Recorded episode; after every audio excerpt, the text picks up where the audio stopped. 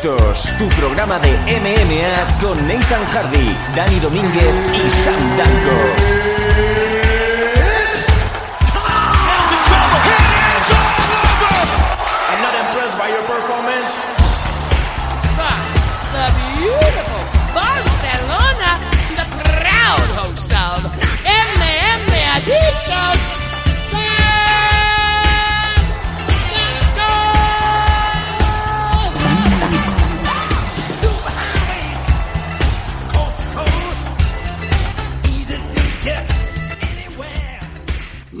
Noches, señores. Hoy llevo yo el mando del programa. Me llamo Little Monty. Y me he puesto aquí hoy para que quede claro que estoy muy decepcionado. Muy decepcionado con todo. No habéis puesto los pavitos que os pedí. No habéis puesto el dinerete que necesitábamos. Creo que queda más que claro que ya no se va a hacer el AFL All Stars. Doy las gracias a esta gran plataforma que es el Internet para transmitir la palabra del pequeño promotor y dejar constancia que una vez más España tiene el MMA que se merece. Y ya. Nathan Hardy. Nathan Hardy. Bueno, pues. Sí, no, estoy aquí, estoy aquí. Hola, ¿qué tal? Eh, ¿Cómo estás? Soy Little Monty. Ya, ya, ya tenía el gusto de conocerle de antes, de hace un, un par de semanas. Ah, sí, el AFL All Star parece que, que no se va a hacer, ¿no? Y por ahí hay un vídeo que ha sacado usted en la última, en las últimas horas, último Escucha- día. escúchame, pero, pero escúchame. 45.000 pinchacitos del vídeo que sale Juan Francisco Espino el Trota bajo del agua. ¿Tú sabes cuánta... Pues tú Sí, sabes, bueno, a pues tú ver. sabes, escúchame, ¿tú sabes cuánta gente ha puesto pavito? 170 Sí. personas, Nathan Hardy. 170 personas hay en España dispuestas a ver un gran evento de MMA. Ah, a ver. Mm, probablemente me voy a meter en problemas, pero es que ya. Voy a. Vamos a ver. Eh, 46.000 personas que han reproducido el vídeo. y, 46.000 sin pinchacines. no- sí, y 177 que han aportado. Ah, pu- puta, que acaba de poner Ah, uno, mm. 100 178. Mira, alguien que quiere quedar bien. No joda, de verdad. Ah, ahora uno mismo, más. ahora mismo, ahora mismo, hijos de puta. Ah, bueno, eh, el 40 la- a ver, las reproducciones de YouTube no significa que luego eh, sea gente real, bueno, YouTube, Facebook, etcétera, no significa que luego la gente realmente esté viendo el vídeo, ¿no? Lo ven a lo mejor durante un segundo y lo- luego lo cierran y eso ya suele contar, o 10 segundos aproximadamente, y eso ya cuenta como una reproducción y, y luego realmente no le llega el, el contenido, ¿no? El mensaje. Porque hay gente, bueno, eso cuando veis muchos youtubers que dicen tenemos no sé cuántas millones de, de, visi- de visualizaciones, bueno, hay que verlo también, ¿no? Cuánto es la duración media. El caso. Escúchame, pero ¿tú has visto cuánta gente lo ha visto en el Facebook? ¿Tú sabes, he dejado 150 langri al, al Mark Efe- eh, Effenberg eh, del Facebook? Le di 150 eurines para la promoción. Y No, nada, y, na- no lo sabía. y nada. ¿Qué- Ya, qué es que está pa- también el alcance ahora mismo de Facebook, todo lo que sea el alcance de Facebook también es por temas de, de dinero. O sea, le metes dinero, te llega al alcance. Y eso es así, porque todas las páginas se están quejando de ello. Eso hace un año no, no era de esa manera, pero claro, como va cambiando el modelo de negocio, Mark Zuckerberg, el Mark Zuckerberg de los cojones, que encima tiene pinta de reptiliano, pues tuvo que, que buscar nueva, como te digo, nuevo modo de negocio. y Maldito, acabó en- en maldito eso. Mark Heineken, eres un basura. Seguro que no has puesto dinero. Sí, indudablemente es un basura. El- Mi opinión, y te lo digo mi opinión, mi más, mi más sincera opinión, yo creo que se han hecho cosas no que se hayan hecho mal, sino que eh, tampoco se ha contribuido quizás demasiado a la manera de promocionar el evento en algunos puntos, porque precisamente el vídeo que estaba diciendo que estaba diciendo antes que, ¿Cómo que lo he hecho, que pues, subió que lo he ayer- hecho mal? En el vídeo no se ve ni una sola hostia. Ni una sola hostia. El trota lo metemos debajo del agua, que se ven las algas ahí flotando. Y dice, pues esto es compañerismo, esto las MMA es, es concordia, es amistad. Y tampoco Nathan no Y tampoco Nathan Hardy. Eh, a ver, eh, lo que estaba diciendo, ¿no? La- echándole un vistazo a lo que es el Berkami, los luchadores que están anunciados, por ejemplo, la primera lista está Enrique Huesabi Marín, Jan Cabral, Lionel Padilla, Coidan Duque, Juanma Suárez, Ricardo Tiloni, Tirloni y Ronnie Torres. Y luego cuando bajabas un poco más, pues había otros nombres como Joel Jiménez, eh, ¿quién tenemos más por aquí? Javi Fuentes. y a Jonathan Ortega, a Javi Fuentes también, es verdad, que estaba eh, programado. El- y también por aquí creo que Jolton Peregrino. A ver. Escúchame, eh, escúchame que te Bueno, Yuki Kondo también estaba firmado. Claro que sí. te deja al chino y al otro, a la Kihiro Gono también. Sí, bueno, el Gono y, y Kondo. El problema es que si nos sentamos y decimos, vamos a ver, esta gente trae público. Mm, Tú y yo conocemos a Kondo, los fans más hardcore posiblemente también, obviamente, pero son los que menos. Realmente tú tienes ese público base donde cual, esa gente se van a tragar prácticamente todo lo que le eche encima. Escúchame Pero también. este tam- también para traer, sí. Pero también teníamos al Nick Newell y también hemos anunciado a Bran Caraway, el, el, el jambo este que se pinchaba la Misha Tate. Es que lo tenéis, Sí. lo quieren todo. No, no, no, no, pero cuidado, y aquí esto, y, y- y- o sea, y este, este es un tema. No me ningunes a mí, ¿eh, niño? No, no, no, no. Bueno, escúchame, ¿qué A pasa? ver, eh, Tú eres promotor. Tú eres promotor. ¿Puedo hablar? Bueno, ver, yo no soy habla. promotor, pero soy, soy también seguidor del deporte y obviamente sé lo que eh, también a lo mejor lo que le puede interesar a la gente como parte de esa otra parte de- que es importante obviamente totalmente necesaria e imprescindible para que se realicen los eventos, porque si no es que no se llena una, un pabellón. Entonces, es que Nick, eh, Nick Newell se dijo que estaba, se estaba negociando. Con Brian Caraway se dijo que se estaba negociando. Pero, por ejemplo, aquí en el Berkami no hay ni rastro de ellos dos. Al igual que Escúchame, te- que tengo, el diseño, tengo el diseñador gráfico de vacaciones. ¿Qué, qué, qué quieres? ¿Que me ponga yo con el Windows Paint? ¿Pero tú qué eres? ¿Un basura o qué? Si, deja que si se va de vacaciones el, el- el diseñador y no me coge el teléfono, ¿qué hago? Pongo a mi sobrina pues de por lo 12 menos años. pongo una foto de Brian Caraway y de Nick Newell en la página del, de Berkami.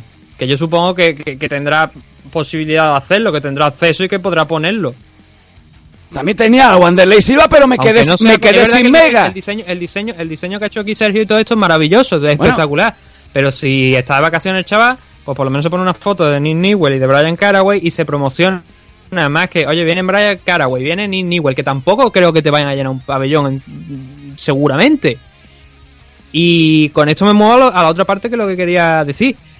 Dime. En algún momento, en algún momento de todo el proceso de negociaciones y tal igual, que por cierto, pocos luchadores pues realmente estaban asegurados y es normal porque es muy difícil que un evento que no se sabe si realmente se va a realizar, Lo llevé yo tener el personalmente. compromiso de determinados luchadores para que estén en el evento. Que eso también creo que, eh, hombre, es, es la situación que es, ¿no? Escúchame. Pero hay un momento de toda... No, no, no lo escucho. No, Hay- escucha- hay momento escúchame un momento, pero, niño, que, la eh, ne- la- hablando, eh, la que- negociación de- de porque Silva. creo- aparte porque creo que tiene música puesta de fondo y no lo escucho bien, No, así que entonces voy a seguir hablando. Escúchame. Eh, Madre de Dios. La, la negociación de Wanderlei Silva la llevé yo personalmente. ahí es donde iba. Y lo tenía cerradito Ahí es donde ya. iba. Que lo tenía cerradito. A mí se me ha dicho una... Sí. De verdad. A mí se me ha dicho una cifra sobre lo de Vanderlei, ¿Eh? que yo no sé si es verdad o es mentira. La cifra que se me había dicho ¿Cuándo, es... cuándo te he engañado yo a ti, niño? ¿Cuándo te he engañado yo a ti? Hardy. Engañarme directamente no, pero alguna, alguna información que luego ha resultado que no ha sido verdad, sí que, sí que ha caído por ahí. El, Entonces, la cifra que se había dicho de Vanderlei Silva, no la voy a repetir aquí, si la quieres decir tú, la puedes decir. Pero la, la la- la cifra que se había dicho era bastante baja comparado con lo que cobró en su último combate de Lator, por ejemplo. Bueno, pero Entonces- Barcelona es Barcelona, amigo. Oh, pero. Pero vamos a ver, Barcelona es Barcelona y el evento no te lo estás costeando tú, te lo están costeando los aficionados. Entonces, si Vanderlei Silva cobra entre 10.000 y 30.000 dólares, por decirte una cifra, Bastante, eh, bastante bueno, vamos a incluso entre 10 y 20, ¿Eh? Em, claro, si, si, si estamos ahí, oye, no es una cifra tan alta como para si tú tienes garantizado que Vanderlei Silva va, puede llegar a pelear en la CAR para coger, traértelo, promocionarlo con que Vanderlei Silva, una auténtica leyenda de las MMA, de Pride, de UFC, de Bellator y de lo que le quieras echar, que es una figura reconocida, ponerlo de cabeza de cartel, poner su imagen en los pósters, ponernos... Claro, es difícil porque el evento es en noviembre, no iba a ser ahora, y es muy difícil, sin saber realmente si se iba a realizar, el, el promocionar a, a Vanderlei de esa manera. Pero a la CAR, y, es y, es- y esto es el resumen quizá de todo esto, le faltaba un tipo que sea realmente llamativo para el aficionado casual, es decir, el que normalmente no va a comprar cualquier evento porque le gusten las MMA, no, porque a ese tipo de personas le gustan en concreto ver a determinados luchadores. Obviamente, si me trae todo la, la carga que había hasta ahora, que era buena, pero era, era también buena para ti, para mí, para la gente que conoce esto, Ah, pero a lo mejor para el fan que va a soltarte 70, 60, 70 euros, es verdad que esto no, eh, dice, hombre, es que entonces a lo mejor no te lo sueltan cuando venga un UFC. No, a lo mejor precisamente te lo sueltan cuando traigan un UFC porque nada más que ven la marca, ven el nombre. Te voy a decir una cosa, Nathan Hardy. No, no han soltado 50 pavines para ver un Ramón Bochadé contra Wanderlei Silva. Van a pagar 125 para ver a Stefan Struve contra su madre en Valencia. Pues cabe la posibilidad de que los paguen. Eres un basura. Porque, porque repito, porque al final muchas veces no es la CAR, es el no, es el evento en sí. Uy, que viene UFC, uy, que viene WWE, uy, que viene el Real Madrid. Y luego Real Madrid resulta que son los tres chavales del filial, pero ya la gente ha comprado la entrada. Eso no pasa con AFL. AFL es la mejor empresa de MMA de España, pero AFL no es un reclamo en sí mismo el nombre como es obviamente UFC, Bellator. Con Bellator yo creo que sí tendrían problemas. Con UFC yo lo dudo porque es lo que estoy diciendo. Que tienen que soltar 100 euros. Pues les dolerá, pero es probablemente probable que, se- que lo suelten, aunque le traigan una car de mierda, porque saben que es un evento de UFC, que te viene Bruce Buffer, que te la madre, que te lo van a retransmitir también por, por Gol, por ESPN, por donde sea, y llama la atención por el espectáculo también. AFL es un espectáculo genial, pero no es tan conocido, y repito, es que es el problema, no es tan conocido para el aficionado casual. Es muy fácil sentarte en tu casa y decir, es que la gente no apoya las MMA, es que, es no- que la gente no apoya cuánto", las pero- MMA. Claro que no, pero, pero, pero, eh, porque la gente no apoya realmente muchas veces las MMA, lo que apoyan es, es UFC. Bueno, vamos a ver, desgraciado. ¿Cuánta gente viene Escúchame. y dice, mira, el otro día salió una, eh, mira, el Que no me levantes la voz, niño. Creo que era una boxeadora, una o una, no sé si era una boxeadora o una chavala de kickboxing que decía que ella quería, ella estaba planteándose hacer carrera en UFC, no en MMA, en UFC. La pastrana. No, la pastrana pelea esta noche. Pero no, no era ella, era en Estados Unidos. Y ella estaba, que querían hacer automáticamente carrera en UFC, no en las MMA. Y obviamente UFC es la, ahora mismo la mayor empresa del mundo. Eh, entonces, eso está por un lado, pero claro, montar eventos aquí en España es muy difícil. Obviamente es muy, es muy difícil. Amigo y el hecho de Pepito Pérez contra Joaquín Romero en eh, Hombre del LAN 88. Superhombres del LAM 88 Pues- en Torrijos, Toledo, gran evento, cinco pavitos y que luego además te puedes ir de fiesta con los amigos y a encocarte ahí con un par de cervecitas. Es que es el plan perfecto, eso es lo que quieren los, los chavales españoles. Claro, la gente va a esos eventos porque también conocen a los luchadores que pelean. Porque van de los clubes, porque lo hemos comprobado en eventos que se han celebrado que han tenido parte de cara amateur y parte de, de car profesional. Cuando había muchos amateurs, las car se llenaban. ¿Por qué? Porque van gente del club, porque van familiares, porque van amigos. Esta car era buena, la de la FL, no lo vamos a, no lo vamos a negar. Pero también es verdad que, a que ya la gente ha visto pelear a Enrique Wasabi Marín por menos dinero. ¿Me estás justificando Ah. lo que me dicen los niños de 18 años, pedazo de basura? No, es que esto, bueno, esto... eh, Tú también me vas a decir que- yo, es que yo en siempre- algún programa de, de entre semana Escúchame. también, de, de los de, de los de Ivo y los de Patreon. Escúchame. ¿Será posible? ¿Me está diciendo que siempre pelean los mismos?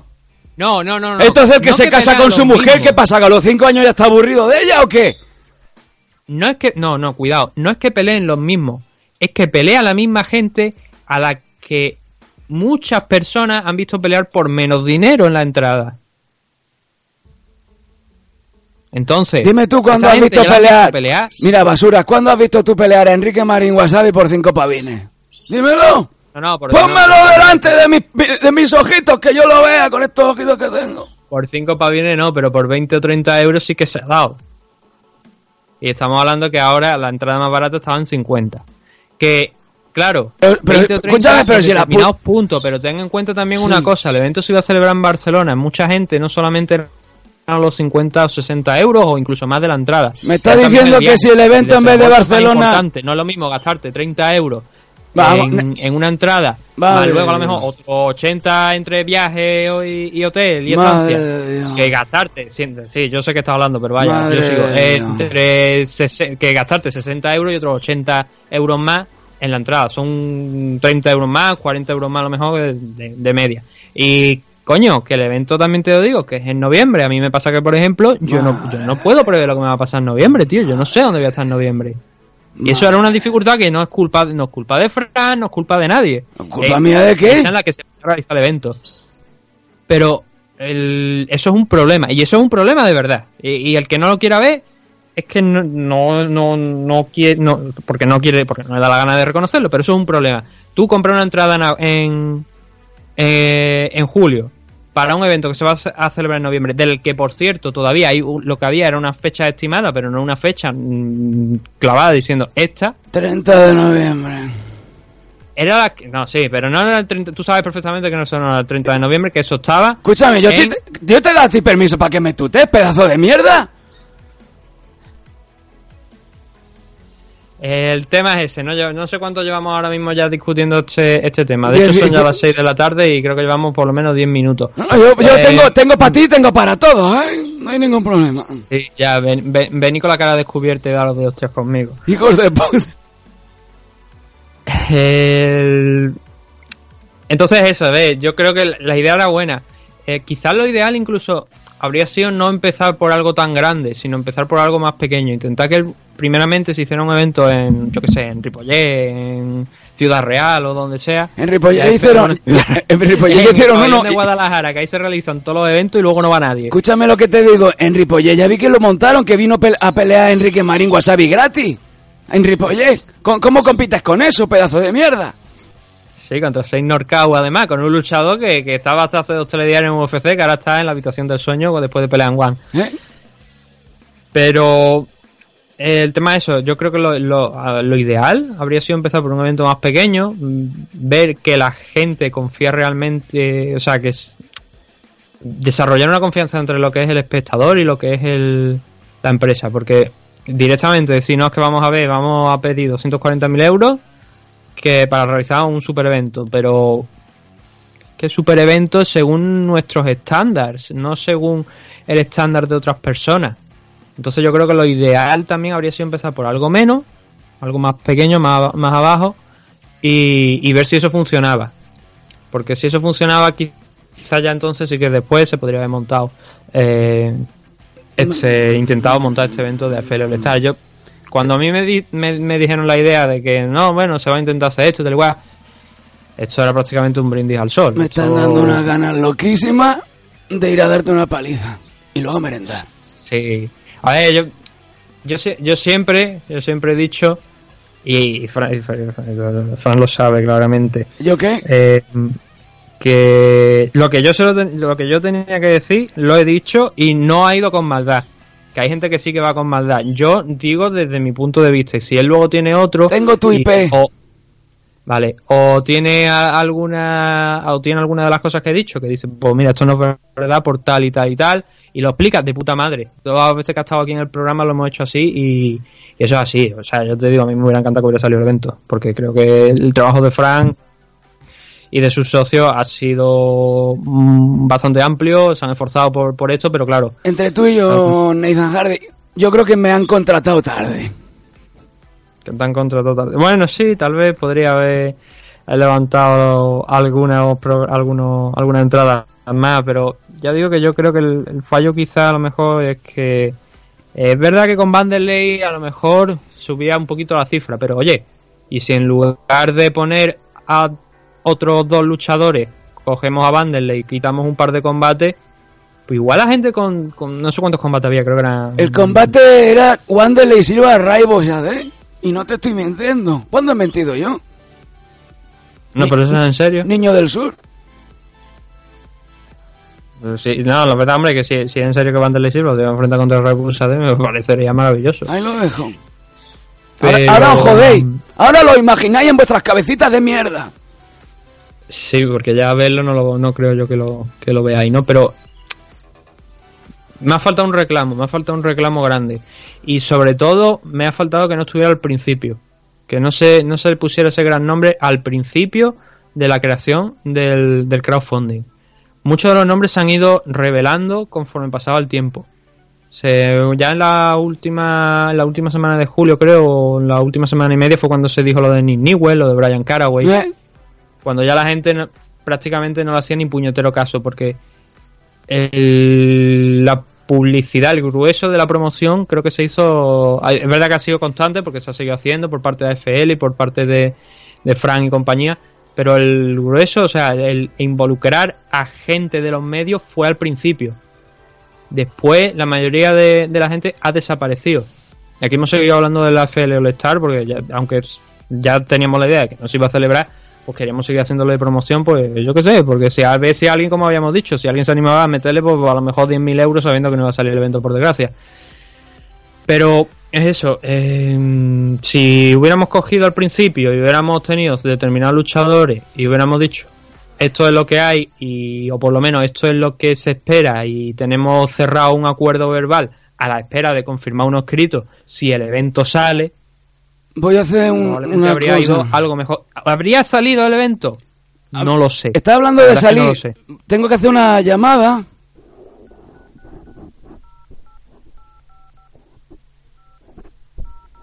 Espera, Yo- yo sigo aquí, He marcado un número. Espera un momento.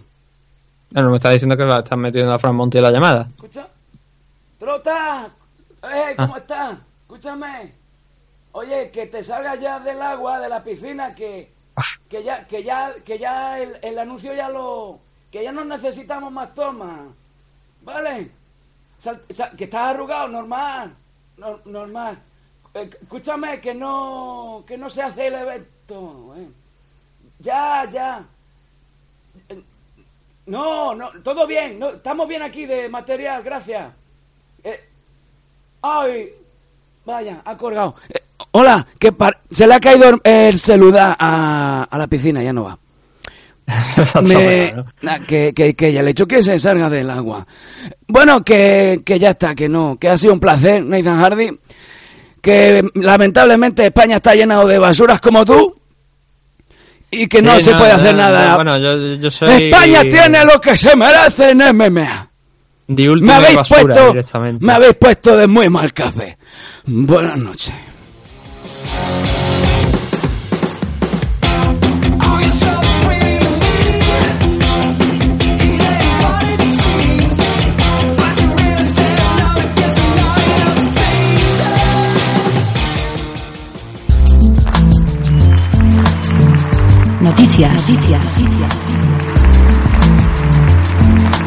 Is there something wrong with your ear?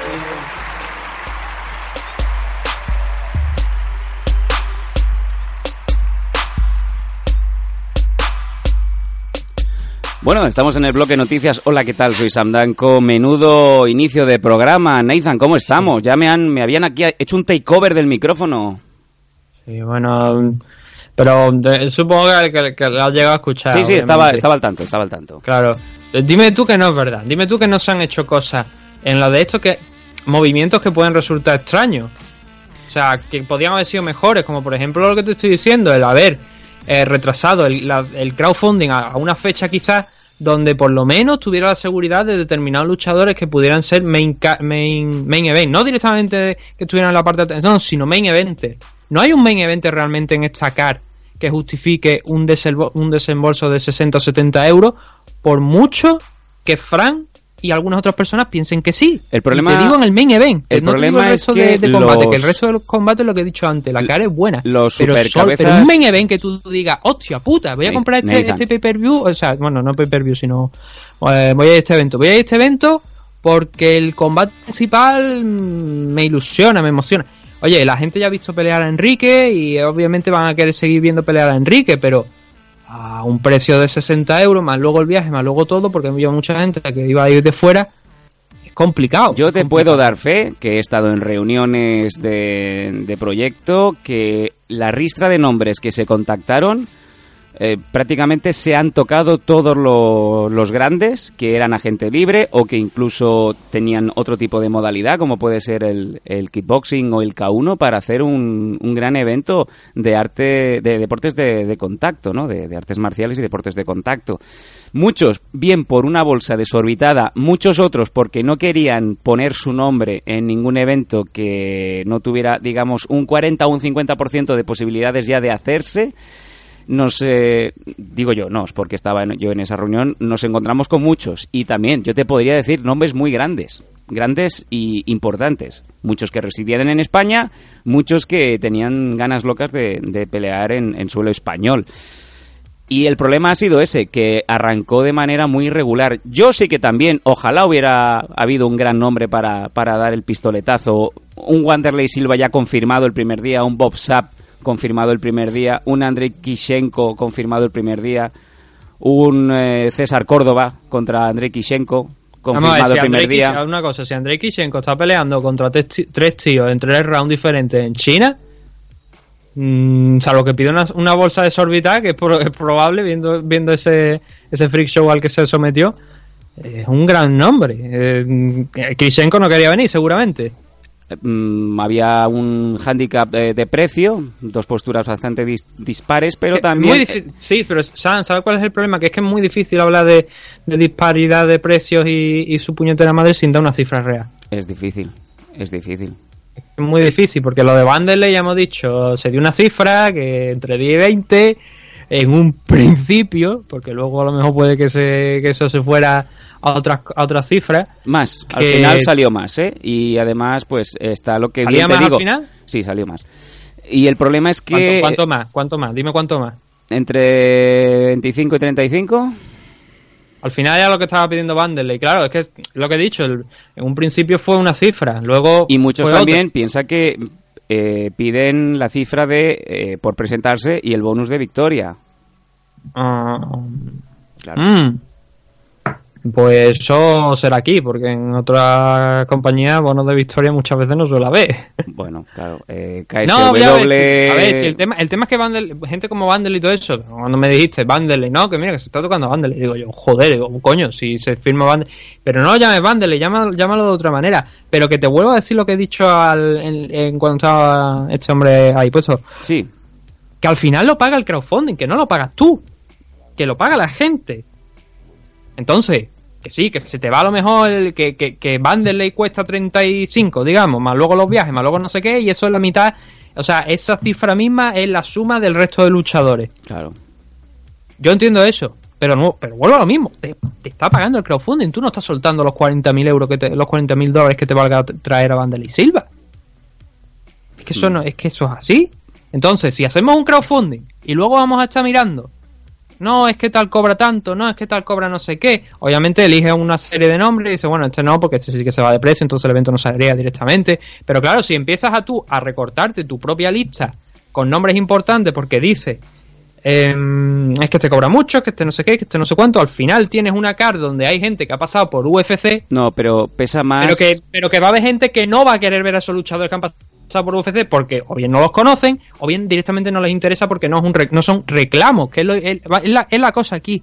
Se necesita para montar un evento reclamos, luchadores de la... o, si es un, Salou, por ejemplo, Lo que no- luchadores de la zona. lo que no Si se es en esperaba- el País Vasco, eh, Gudari, por ejemplo. Sí, Nathan, escucha, escúchame. Lo que no se, lo que no se contemplaba era que el 80% de los grandes no quería que saliera el nombre publicado a no ser que hubiera una posibilidad alta de que se llegara a cabo eh, la cifra, que se consiguiera la cifra estipulada. Y entonces ahí ha estado, ahí ha radicado el gran hándicap de poder anunciar a los grandes, según tengo yo entendido. Hasta Sí, cierto punto no, sí. hasta cierto punto yo lo, lo considero importante eh, y sobre todo que vaya por delante, porque si nos También. reflejamos en, por ejemplo, en el mercado estadounidense, cuando montan convenciones, cuando montan eventos, siempre ponen de cabeza de cartel a un grande. Si por H o por B ese grande al final eh, se borra o tiene un compromiso mayor o simplemente le pagan más en otro sitio, pues el promotor está obligadísimo a, a devolver e incluso a devolver el dinero primero a los aficionados y, y además daños y perjuicios al luchador en sí por haber puesto una publicidad que le afecta, porque la gente dirá, ah, el, el cabrón este se ha borrado. No, a lo mejor es Mm. una argucia del promotor para vender más tickets. Yo entiendo eso, pero es que entonces nos trasladamos al punto inicial hace unos cuantos meses cuando tú me dices por primera vez que esto se va a celebrar. Un, even- un evento de artes marciales mixtas no se hace por un crowdfunding, coño. Eh, Te lo dije Por- seguramente borracho en una piscina. Una piscina de estas de las pequeñitas Sí. inflables Sí. de, de los niños pequeños. Sí, sí, sí. En plan Jesús Gil. Y, y además lo sabes porque es era, que no- era no verdad. es- te lo digo tal cual, no es manera de montar un evento. Y te lo dije, te lo dije hace dos, dos o tres meses, te lo digo ahora. No es manera de montar un evento, porque pasa esto. Pasa esto, que tú no puedes asegurar una car porque el evento está en el aire. Ya. No sabes si se va a celebrar. ¿Cómo te vas a poner tú a anunciar luchadores que no saben si van a venir?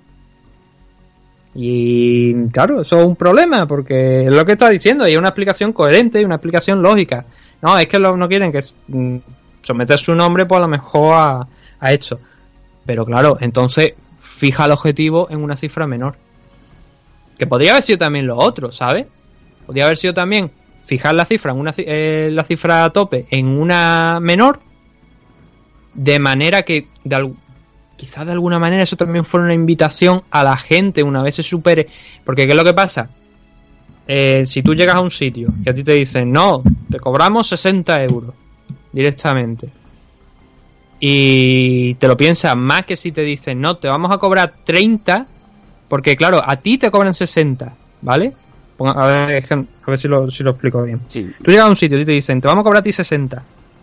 Porque tenemos que hacer 240.000 euros de, de recaudación.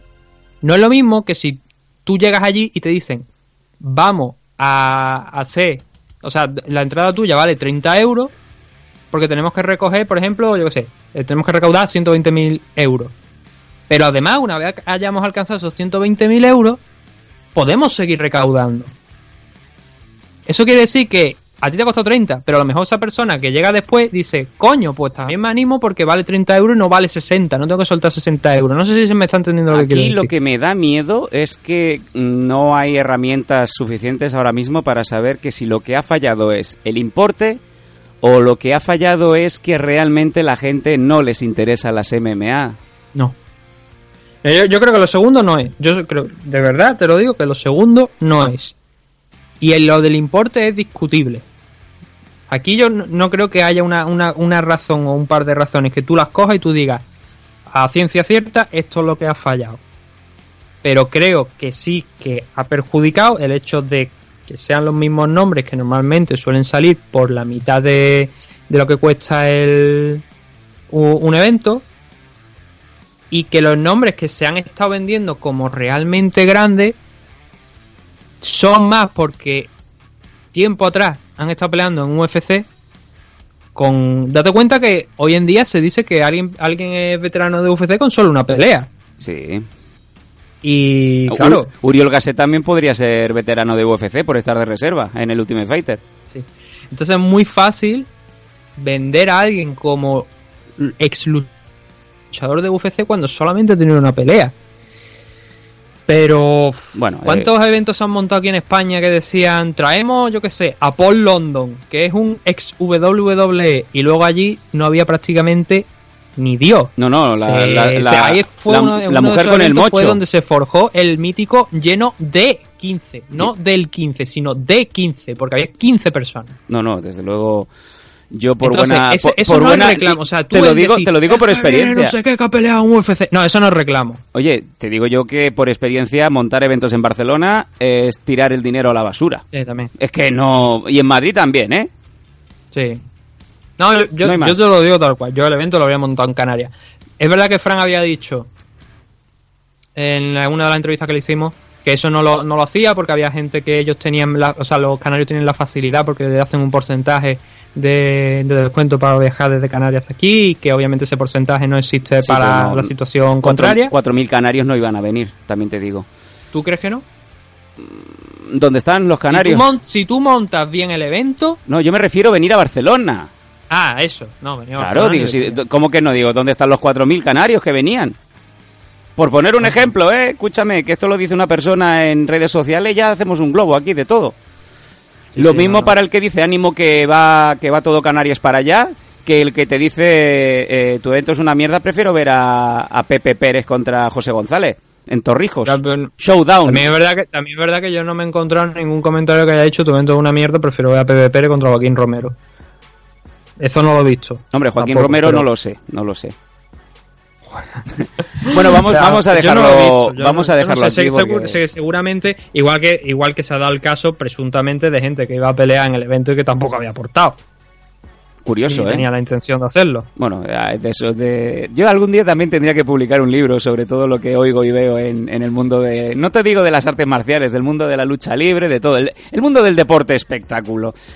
Porque de verdad, mm, si yo contara algún día todo... pff, madre mía. No, claro, sí que Tendrían es que problema. Sabemos tantas cosas que no se pueden al final decir porque obviamente perjudicaría a mucha gente y entonces te la guardas. Pero cuando ya estás sentado, porque por ejemplo lo que hemos, lo que dijimos el otro día de Combate América, de que parece que hay- bueno que la gente si quiere que se suscriba a Patreon y, y ahí sí, voy y lo escucho. Hay, lo hay un tema, hay un tema muy interesante que se habló esta semana en el, en el programa especial para suscriptores, sí, sí. Claro, se comentó eso y claro, al final sabes más cosas que no se pueden decir porque obviamente sí que pondrían un compromiso a mucha gente.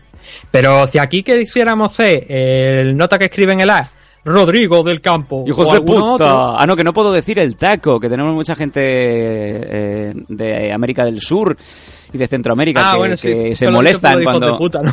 Claro, claro, no, lo, lo sentimos, lo sentimos. Aquí no es- tiene casi significado. Es como eh, cuando viene un, un americano o viene un inglés a, a España y pone la radio, pone las emisoras generalistas, las, las del 40 al 1 y tal. Claro, emisoras blancas e inocuas. Y la primera canción que oyen es Niga, Niga, Niga, Niga. Y dice, pero, pero ¿cómo podéis tolerar esto? ¿Cómo podéis escuchar esto? Digo, es que para nosotros no tiene ningún tipo de significado. Claro, tú vete al... comentamos tú- también en el programa del miércoles. Tú vete al Bronx a, a- a cantar niga, niga, niga. Sí, bueno, de hecho hay muchos vídeos en YouTube de auténticos gilipollas que se han plantado en barrios de, de raza negra, predominante, y, y se han puesto a decir, where is nigga, ¿no? Claro que y, sí. y le han partido la cara. O el famoso vídeo que hay en YouTube que, que hay. Supongo que si pone I hate niggers, os va a salir. Hmm. Eh, es un tío que se va a una cancha de baloncesto y dice, se pone con el móvil por delante como si se estuviera grabándose y dice I hate niggers y aparece un tío por detrás pegarle una piña. Es que es lógico, Normal. Es que es normal. En fin. Pero, eh, no, no, lo, bueno, lo de hijos de puta, que nadie se ofenda, No, que no, no. estamos llamando hijos de puta a nadie, que es una expresión que tenemos aquí mucho. Y además era una frase que decía un personaje de los bancos que era el trucha, ¿no? Que Sí, siempre iba señor. con el hijos de puta y De- ya se me quedó y cada Sí, vez que, que, que es de San Luis Potosí, por algo será. Sí, cada vez que decimos lo de tenemos una exclusiva, hijos de puta, que nadie se ofenda por lo de hijos de puta porque no, va, Desde en luego. serio. Bueno, pues eh, yo creo que dejamos aquí el tema porque al final va a ser más fácil demostrar que la Tierra es plana que no llegar a, a la raíz de la cuestión de por qué no, no ha prosperado. No, porque simplemente no ha llegado a Hombre, levantar el obviamente, vuelo en sí, la la, la Stars. razón por la que no ha prosperado es porque la gente no ha puesto dinero. Fin, ya está. O sea, eso es. Esa es la razón grande, ¿no? La de como, por ejemplo, de cuando llegas y te ves que por, por qué cierto partido político ha pactado con otro cierto partido político con el que no tiene absolutamente nada que ver y que algunos incluso de los militantes están condenados por delincuentes. Pues ese tipo de cosas, ¿no? Esa es la razón grande. Luego, cuando te entras a, la- a lo que es la caja negra, la abres y empiezas a mirar que las figuritas pequeñas que hay dentro, pues ya empiezas a sacar, eh, porque a lo mejor pues a la gente a lo mejor no le interesa la CAR, a lo mejor el precio no era el, el idóneo. Que no estoy diciendo que sean razones, yo estoy diciendo lo que puede llegar a pensar la gente, que es lo que realmente un promotor tiene que ponerse también en ese papel. En mirar, sí, pens- ponerse también en el nivel aficionado y decir, oye, pues esto me interesa, pero no, como repito, al aficionado mm, real, el aficionado que se ve un evento de, de One, aunque no con, aunque todos los luchadores de la CAR sean tailandeses y los conozcan nada más que en su, su gimnasio, Exacto. que se ve un evento de la LFA en Estados Unidos, que ve Bellator, las preliminares de Bellator cuando prácticamente nadie conoce realmente esa, ese tipo de gente, ya los tiene ganado. Pero no es esa la gente a la que quiere llegar. La gente que quiere llegar es la siguiente, la que a mí me gusta Conor McGregor y, y ese estilo de persona, ese estilo de aficionado. Sí, no al aficionado como tú, como yo, que, que sabemos que conocemos a Ricardo Tirloni, a Jonathan Ortega, a Enrique Marín y patatín patatán. Sino al aficionado que solamente conoce a Conor McGregor, Ronda Rousey, a mm, los hermanos Díaz, eh, y, y casi que para, bueno, y a lo mejor John John, ¿no? Pero la, la verdad es que la al- cifra de gente que solamente conoce a McGregor y luego ya después se la todo es bastante amplia. Y al cantante de Cortatu, que estuvo en una FL. El cantante, ah, sí, bueno, el cantante de Cortatu, también conocido como Alberto Cerro León, ¿no? Sí, que bueno, señor. no es el cantante de, de Cortatu. Pero yo pensaba que Pero era el porque cantante. este señor de aquí lo confundió con el cantante de Cortatu, entonces. No, no, pero yo las fotos y el, el estreche de manos se lo hice pensando que era el cantante de Cortatu. Luego cuando volví a mi mesa de, de comentaristas me, di- me chivaron que era Cerro de León, el primer UFC. Sí, esa, esa es otra de las grandes que Bueno. parece joder, pa, esto es como no sé, como negar la historia, ¿no? Bueno, esto es Oye, como- el primero que el primer paño que llegó a UFC fue Alberto. No, y, y hace dos años había gente que aquí también iba de, erudi- de eruditos de las MMA y no sabían que David Aranda había peleado en, en One. O que simplemente eso- no sabían que era, mira, quién era David Aranda. Pero eso que, eso que estás diciendo de David Aranda quizá entra. eh, bueno, sí, pero a ver, erudito ya sabemos de quién estamos hablando. Eh, empieza por, por M y acaba por C. Eh, pero eso probablemente también es por, como te digo, la falta de interés de la gente. Porque si tú ves One, sabes que David Aranda ha peleado ahí. Si tú no ves One, igual has escuchado que un tipo llamado David Aranda, que ha sido uno de los mejores luchadores de, la- de los últimos años en España, El mejor en su peso. antes de que se destrozara el pobre en un accidente, Sí, señor. Y que no fue culpa suya. obviamente, eh, pues si a lo mejor lo has escuchado puede que te suene, pero la- el de Conor McGregor no sabe quién es David Aranda, seguro. Habrá algún caso especial, ¿no? Pero solamente el que siga a Conor y a Ronda Rousey y compañía, esa gente no le importa quién es David Aranda, Mira, por desgracia. Te voy a decir una cosa. eh, por contrato, Enrique Marín tiene que anunciar Reebok. Además, cuando alguna vez hemos ido a cenar por ahí, siempre saca la visa Reebok porque que pague Reebok, ¿no? Lo mete siempre por dietas. Em, la cuestión es que el otro día anunció una nueva línea de, de deportivas, unas, unas bambas, unas zapatillas deportivas, puso su foto con el logo de Reebok y tal, y la segunda foto que puso en Instagram era la de Conor McGregor con el mismo tipo de, de calzado deportivo, así pues que parecía que le habían metido una percha por el culo, ¿no? Eh, Sí, los, muy comen- Conor. los Que comentarios parece que los trailers van a reventar, yo no lo entiendo, tío. los comentarios tallas pequeñas detrás. escúchame, los comentarios que ponía la gente en el perfil de, de Wasabi de Insta era y yo Wasabi, ¿de verdad conoce a Conor McGregor? A ti te quedan mejor las bambas, pero por favor, mm, hazte una foto con él, pasa, pasa link. Ese era el rollo. ¿De verdad, conoce a- de, conoce- ¿De verdad conoces a Conor McGregor? Coño, pero no se tragó la gente. Bueno, en el caso de Anne Llovera sí que lo conocía, obviamente. Pero la, cuando puso aquella portada que le entrevistamos, no sé si entrevistamos o hablamos de Anne. Ah, alguna vez lo hemos entrevistado. Dios mío, ya sé lo que vas a hablar. Adelante, adelante. Sí, sí, que la- que la- que Uno de los grandes gente- momentos de, de la- de los 10 años de MM Adicto, sí señor. Coño, que la gente se creía que iba a pelear con, con McGregor. Sí, sí, que hasta el propio Abner... Porque aparecía en la misma portada, digo yo, pero vamos a ver, hijos de puta, como no queráis que... sí, creo que estuvieron en el mismo evento, no sé si coincidieron en el mismo evento, Sí. pero... Sí, La portada que ya la hice yo además y tuve la idea, digo yo, joder, obviamente vamos a hablar de Arner. tenemos que ponerlo en portada. Pero si el propio Abner puso, se puso esa portada de perfil de, Claro, eso Facebook. que, eso es lo que iba. Es que se lo puso, se lo, lo fijó en su perfil durante mucho, mucho tiempo. Irmao. Pues años, yo no sé. ya no Irmao, está, pero Irmao, ¿cuándo te pegaste con el irlandés? ¿Cómo fue? Pasa link. ¿Hay combate? Pasa link. digo yo, puta macho, pero la gente, ¿cómo está? ¿Cómo coño se informa? Porque si yo veo eso y pienso que a lo mejor, joder, Abner de repente se va a enfrentar con Conor, busco información No, no, yo al qui- respecto. qui- quiero no suelto conocer- la primera parida que se me ocurre por la cabeza en una sección de comentarios. Y esto ya nos traslada ya no solamente aquí en el tema de la MMA, sino que vamos fuera. Hoy la gente Rápido, sí. comenta sin tener ni puñetera idea muchas veces de lo que está comentando. Sí. No yo te digo que le falten datos, que le- no, no, no, no, es que no saben ni la raíz de la, de la noticia, ni la cuestión, ni nada. Y, y se lanzan a comentar y cualquier fallo cool, o sea, cualquier cosa que diga una persona, te van a venir 20.000 a decir que son malos, te van hostia puta, o sea, qué esfuerzo mental y por lo tanto de energía tenéis que estar haciendo a- cada, cada día de, vu- de vuestras vidas para estar pendiente de cada cosa que dice una persona para criticarla. O para directamente, como estoy diciendo, no tener ni puta idea de lo que estáis hablando, pero habláis sobre el tema. Te voy a, te voy a decir quería una tratar un cosa. tema- hoy, hoy precisamente Sí. quería tratar un tema que era lo de lo de lo de la firma, presunta firma, oferta, mejor dicho, que le quiere hacer Knuckle Fighting a al hermano de Fedor, Alexander. Sí.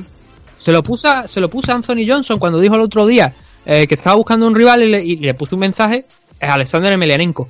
Me cago en mis putas cachas. No hay ni un puto documento, ni un puto documento oficial por parte de ninguna comisión de atlética ni de nada que diga que Alexander Emelianenko tiene hepatitis. Ninguna. Hay un documento incluso de una empresa eh, polaca que cuando en el 2010 hubo un problema con porque parecía que quería pelear en KSW y uno de los cofundadores dijo que Alexander Emelianenko tenía hepatitis y por lo tanto no iba a pelear, que por cierto no se ponían de acuerdo nunca en qué tipo de hepatitis tenía. Es una leyenda que yo hace mucho tiempo también, Que puede que sea- también conozco, pero como bien dices, es como arrastrarlo, ¿no? Es como cuando te dicen, oye, Michael realmente eh, se llevaba a los niños a dormir con él. Claro. ¿Sabes? Es que una. la gente es- ata cabo, el- y, es el siguiente nivel, atar cabo, ¿vale? Atar cabo está de puta madre. Es verdad que te puede llevar a pensar que atar cabo a veces que es bastante evidente, pero en 2008, cuando no peleó en el evento de Affliction Alexander Emelianenko, el, alguien de la comisión dijo que ni le iban a dar licencia, ni le iban a dar licencia eh, en ninguna otra parte de Estados Unidos. Que nunca iba a pelear en Estados Unidos porque tenía un problema. No dijeron el problema. Automáticamente después sale un rumor que dice no, es que ha dado positivo por unos test, eh, eh, por hepatitis en una serie de test. Uno decía hepatitis B, otro decía hepatitis C. Pero no hay un puto documento oficial de ninguna comisión, solamente unas declaraciones de ese señor, el que no nombra en ningún momento hepatitis, unas declaraciones de Jen Munsun donde dijo que le habían comentado que lo tenía, y otras declaraciones de otro rival de Alexander que también le habían comentado que lo tenía, que precisamente es el mismo que cuando le preguntaron si am, era la B o era la C, el tipo dijo no, creo que es la B. No, la D, toda Coño, la, KSW, respuestas. La gente de KSW, espera, un momentillo, la gente sí. de KSW, uno de los cofundadores, estaba diciendo que Alexander Melianenko no iba a pelear en, en KSW porque tenía hepatitis C. Llamó Martin Lewandowski, el, el otro propietario de, de KSW, habló con, con Alexander Emelianenko y le dijeron, ¿esto es verdad? Y Alexander dijo, de ninguna manera, de ninguna manera. Y ya Martin Lewandowski tuvo que decir, bueno, esto es lo que nos has dicho, no sé qué, y al final no peleó en KSW. Fue después cuando se hizo esa prueba, esa, esa prueba, ese análisis, donde volvieron eh, los resultados y no salía en ningún momento positivo. Pero es lo que te estoy diciendo, o sea, no hay un puñetero documento oficial. ¿Cómo coño puedo yo juzgar a Alexander Emelianenko si tiene hepatitis o no tiene hepatitis si no hay un documento oficial? ¿Y sabes qué?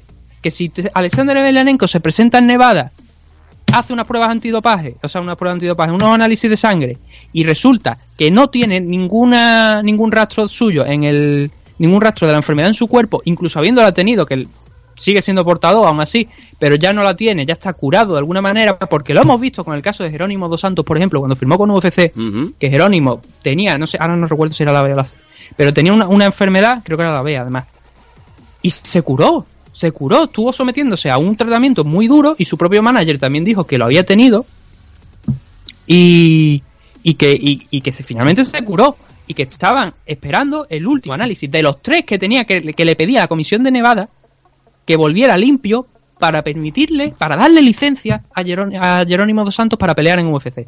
Finalmente Jerónimo no peleó, se movió a, a Rising, a otros eventos, pero ese chico, ese hombre, está curado. Precisamente ese hombre se enfrentó en 2017, creo que fue, contra Alexander Emelianenko, el cual, por cierto, desde que se dijo lo en 2008, que tenía esos problemas, había- ha peleado como cerca de 20 veces.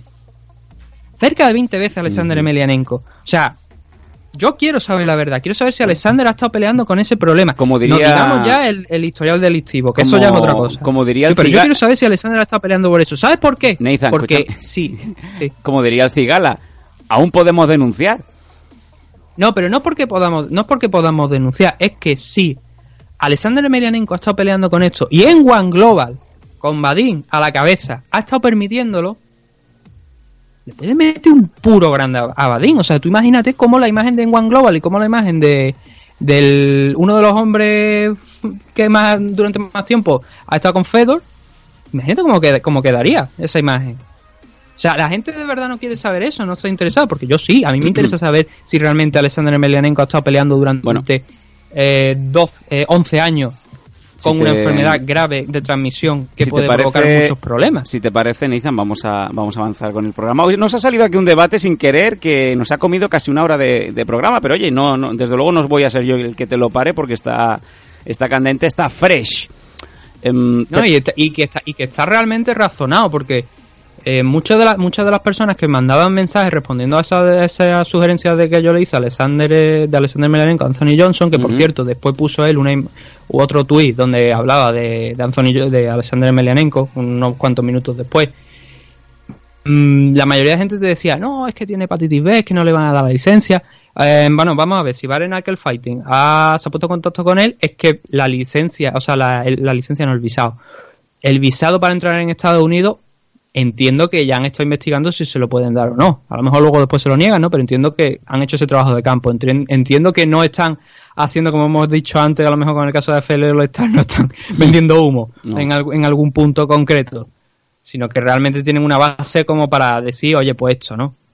Em, y respecto a lo de los análisis, lo que te he dicho, em, vamos a hacérselo, vamos a comprobar si realmente, primero si lo tiene, segundo si, si en el caso de que lo tenga, si está curado realmente, porque si está curado tú tampoco, es verdad que el riesgo, como te he dicho, de portador siempre está ahí, pero tú tampoco, si la comisión así no lo, no lo impide, tú no eres nadie para empezar a decir, no, como, como si fuera un apestado, como si... Di, repito, por el historial delictivo, una patada en el culo junto con Greg Hardy y Dildo Danis. Pero por lo demás, coño, vamos a saber, vamos a intentarlo, vamos a hacerle una prueba, a ver qué, qué nos devuelve, a ver si todo lo que hemos visto durante los últimos 11 años es un puro enorme para Badin y para One Global. Parece que es que la gente olvida muchas veces eso. Venga, olvida em, muchas veces lo que hay detrás, ¿no? Lo de por qué se dice esto, por qué tal y cual. ya que estás, Si tienes que utilizarlo como cebo para llegar a otra cosa más grande, coño, utilízalo. Ya que estás hablando de, ya te digo, ya es mi punto de de- vista y Uy, yo uy, entiendo uy. que la gente no quiera arriesgar que Anthony Johnson, que por cierto hay vacunas, me parece, y todo para ello. Pero entiendo que, pues, que la gente no, no quiera esto. Y lo último, ya con esto cierro esta Sí, por este favor, tema. te lo ruego. Uno de los, de los luchadores que por cierto era el que decía que él pensaba que tenía la B frente a la C que decía que su doble y tal y cual, dijo que muchos luchadores, y estamos hablando de un luchador aquí de Europa, muchos luchadores estaban peleando con esa enfermedad. Estaban peleando siendo ellos conscientes de que tenían esa enfermedad, que se transmite a través de la sangre. Y les daba igual. Y el tipo lo veía normal. Madre mía. es que es así. Venga, la gente luego em, se lleva la mano a la cabeza, que es lo que tenían que hacer. Es lo que tenían que hacer cuando se está permitiendo que una persona con una enfermedad contagiosa eh, se suba a, un- a la jaula en un deporte que eh, pues que suele haber sangre, ¿no? Pero obvian, evitan casos como por ejemplo el de Jerónimo dos Santos. Y no sé si incluso Víctor Belfort no había tenido un problema. Uy, Víctor ha tenido muchos problemas, pero complicado. Complicado de saberlo ahora con, con certeza. Sí, no, no, Víctor Belfort tenía hepatitis A, efectivamente, lo estaba comprobando ahora. ¿no? Te iba- al principio, cuando estabas Que con la, A, B o C, luego está, creo que es la menos agresiva. está la opción D, que es todas las respuestas anteriores son correctas. Sí, pero creo que es la menos agresiva de todas, me parece. La, la, la B, por lo visto, dicen que es la más preocupante y la C, pues se puede curar. Pero que hay veces que hasta el propio organismo, en, en el caso de la B, que es la que creo que tenía Jerónimo dos Santos, ellos también, el, el propio organismo puede trabajar y al final acaba curando la enfermedad. Pero que es una enfermedad que, aunque siga siendo portador, en algunos casos se puede llegar a curar. En el caso de la B es más difícil, pero en el pero como hemos visto con Jerónimo dos Santos, que voy a comprobarlo porque igual era flor mientras lo vas comprobando, vamos a avanzar. Decías eh, antes de, de patadas, seguimos en UFC y seguimos con un tema que antes de, de irnos con el, el análisis queremos, queremos sacar a, a la palestra. Y tiene eh, como protagonista a Christine Cyborg Justino. Vamos allá.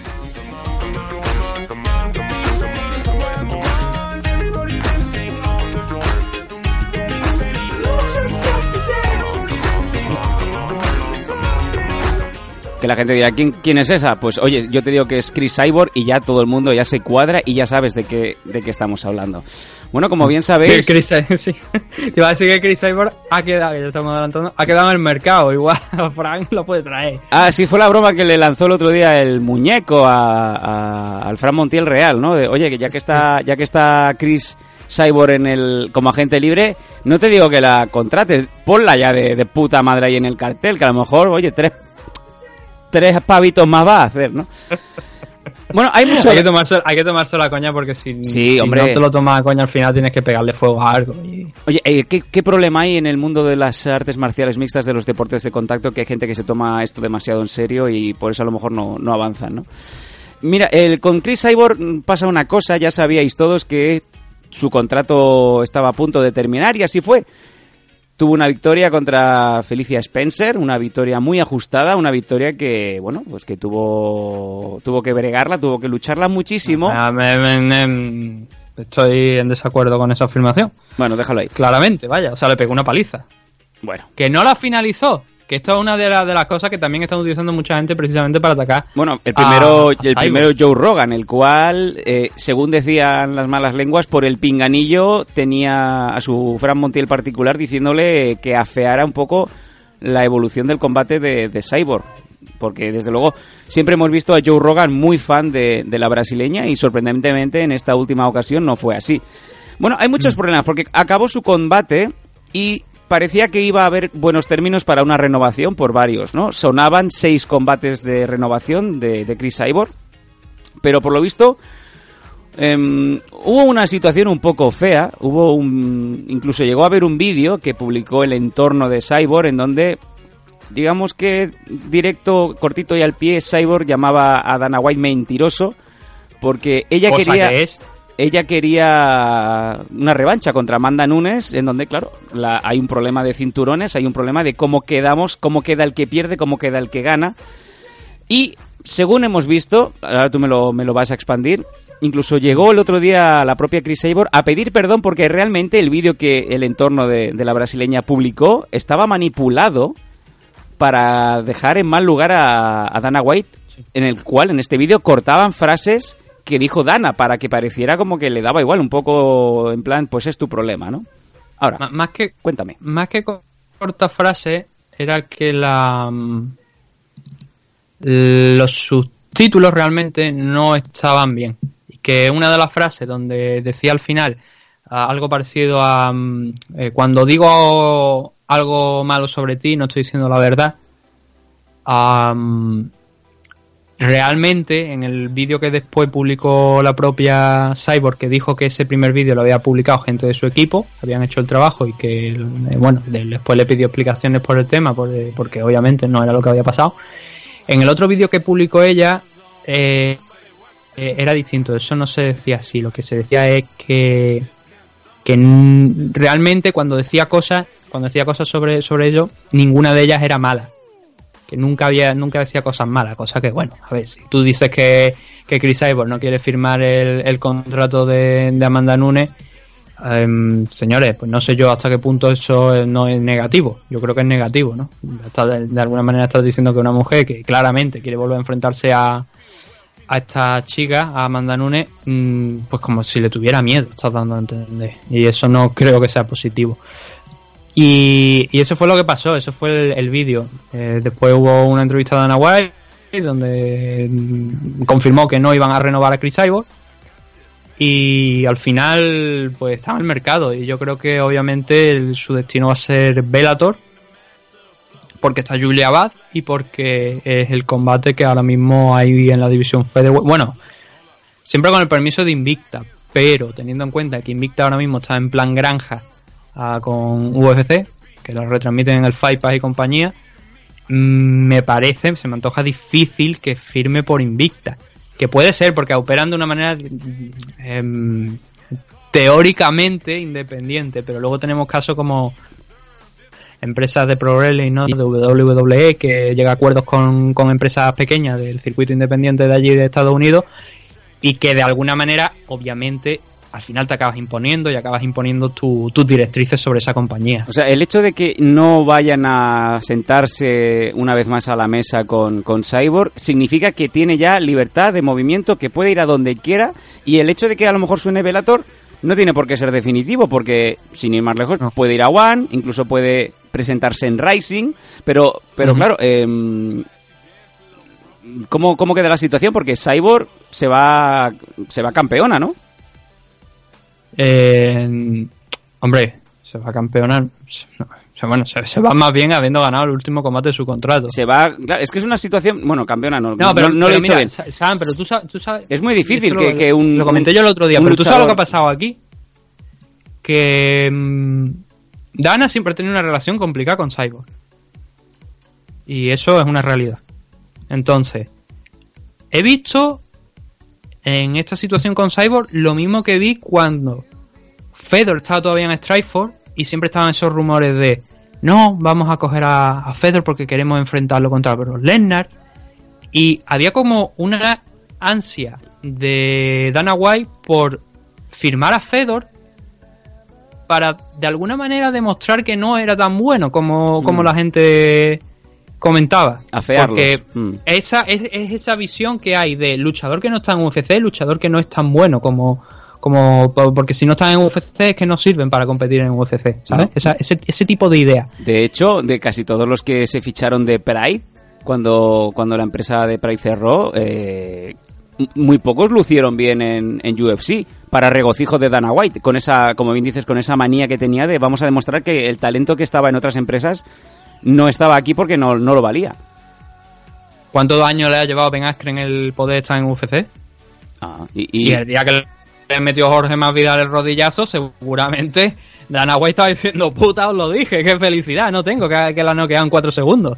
y ya sabemos los Convenció problemas que, que Dana White por dentro estaba dando saltos de alegría. Primero por el caos y segundo porque el que había recibido el caos era Ben Askren.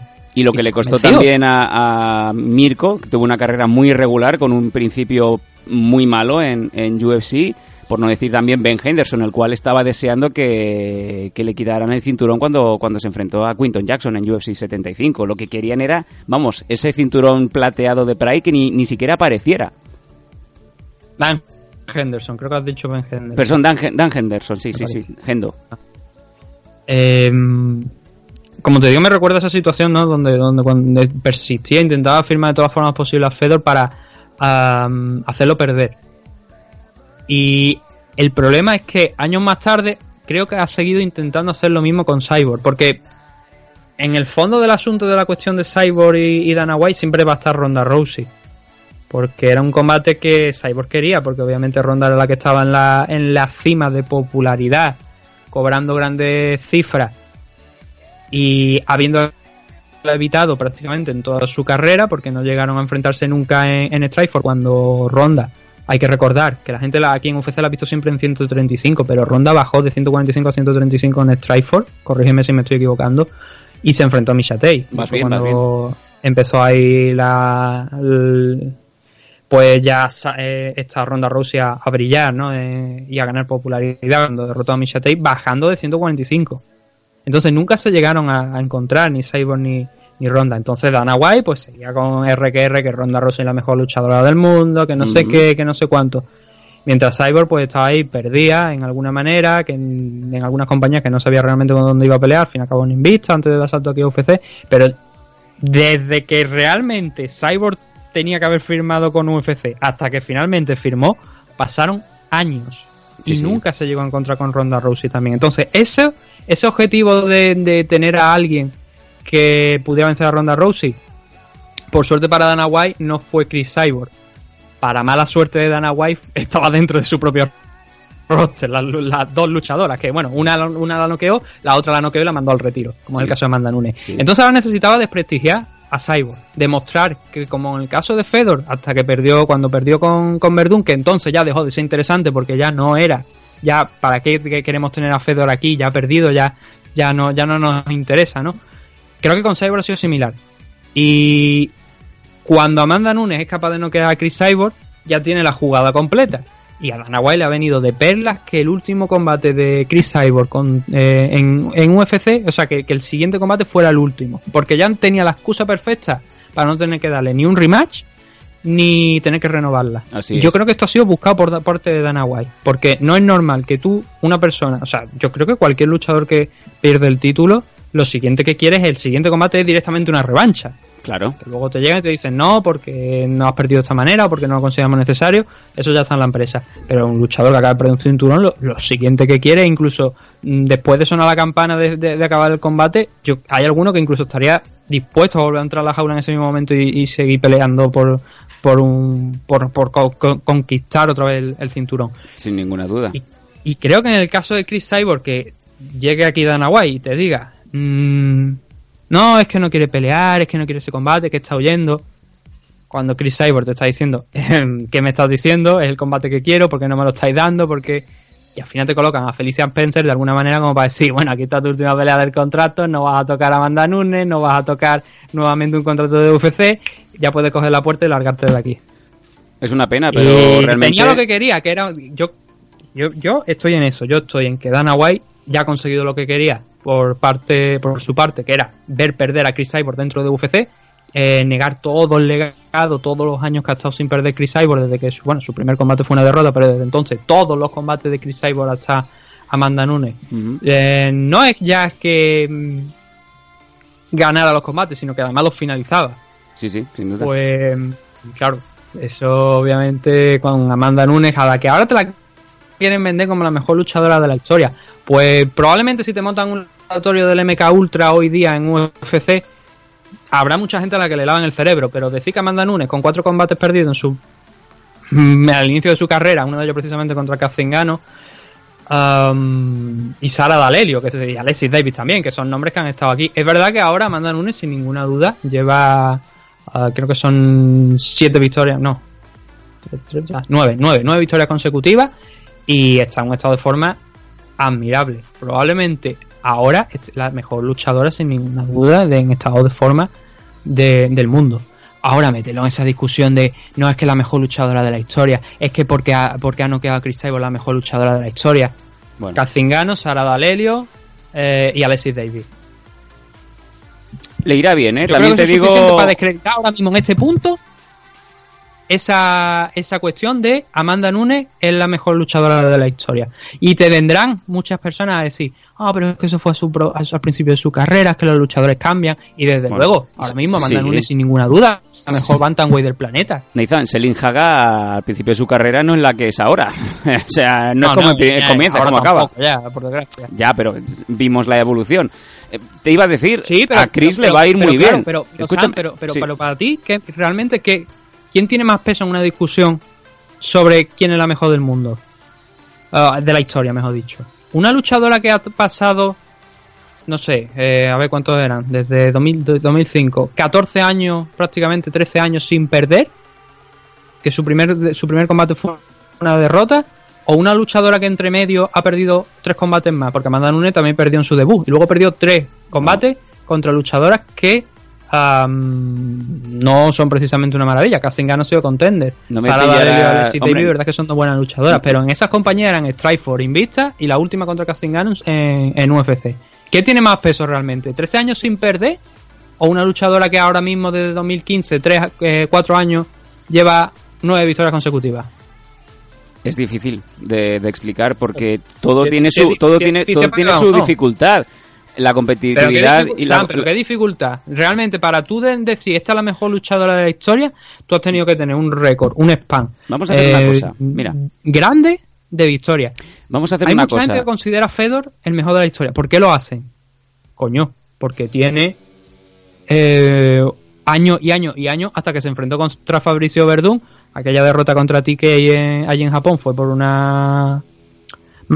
Más que nada fue por un corte accidental que como era un torneo alguien tenía que avanzar y, y, pues, le dieron como ganadora Vamos, vamos a hacer una cosa y con, y pero- con esto y con esto corto aquí el, el tema porque mientras vais escuchando, si estáis escuchándolo sobre todo en Evox o, o lo estáis escuchando y estáis tuiteando, para vosotros ponernos en comentarios en Evox o como bien digo en redes sociales quién es mejor para, para vosotros según este esta elección de blanco negro.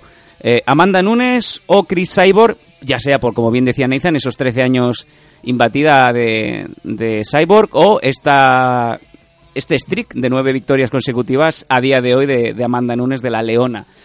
Y justificaros por qué, porque realmente es complicado decir sí o no. Para Nathan está clarísimo que los 13 años de Cyborg la ponen en el altar por encima de, de Amanda Nunes. Yo no lo veo tan claro. Me gustaría también saber vuestra opinión. Pero, pero no, no solamente es que ponga a Chris Cyber por encima de Amanda Nunes, que también ponga a Megumi Fuji, sin ninguna duda. Bueno. Las dos grandes ahora mismo de la historia del, del mundo de las MMA, ahora mismo son Chris Cyborg, y te digo de la historia, no actualidad. Chris Cyborg y Megumi Fuji. Vamos. Son luchadores que estuvieron muchísimos años sin perder. Y la gente dirá, oh, pero ¿contra quién se enfrentó Fuji? Cuando llegó a Bellator, a Bellator le robaron un par de combates.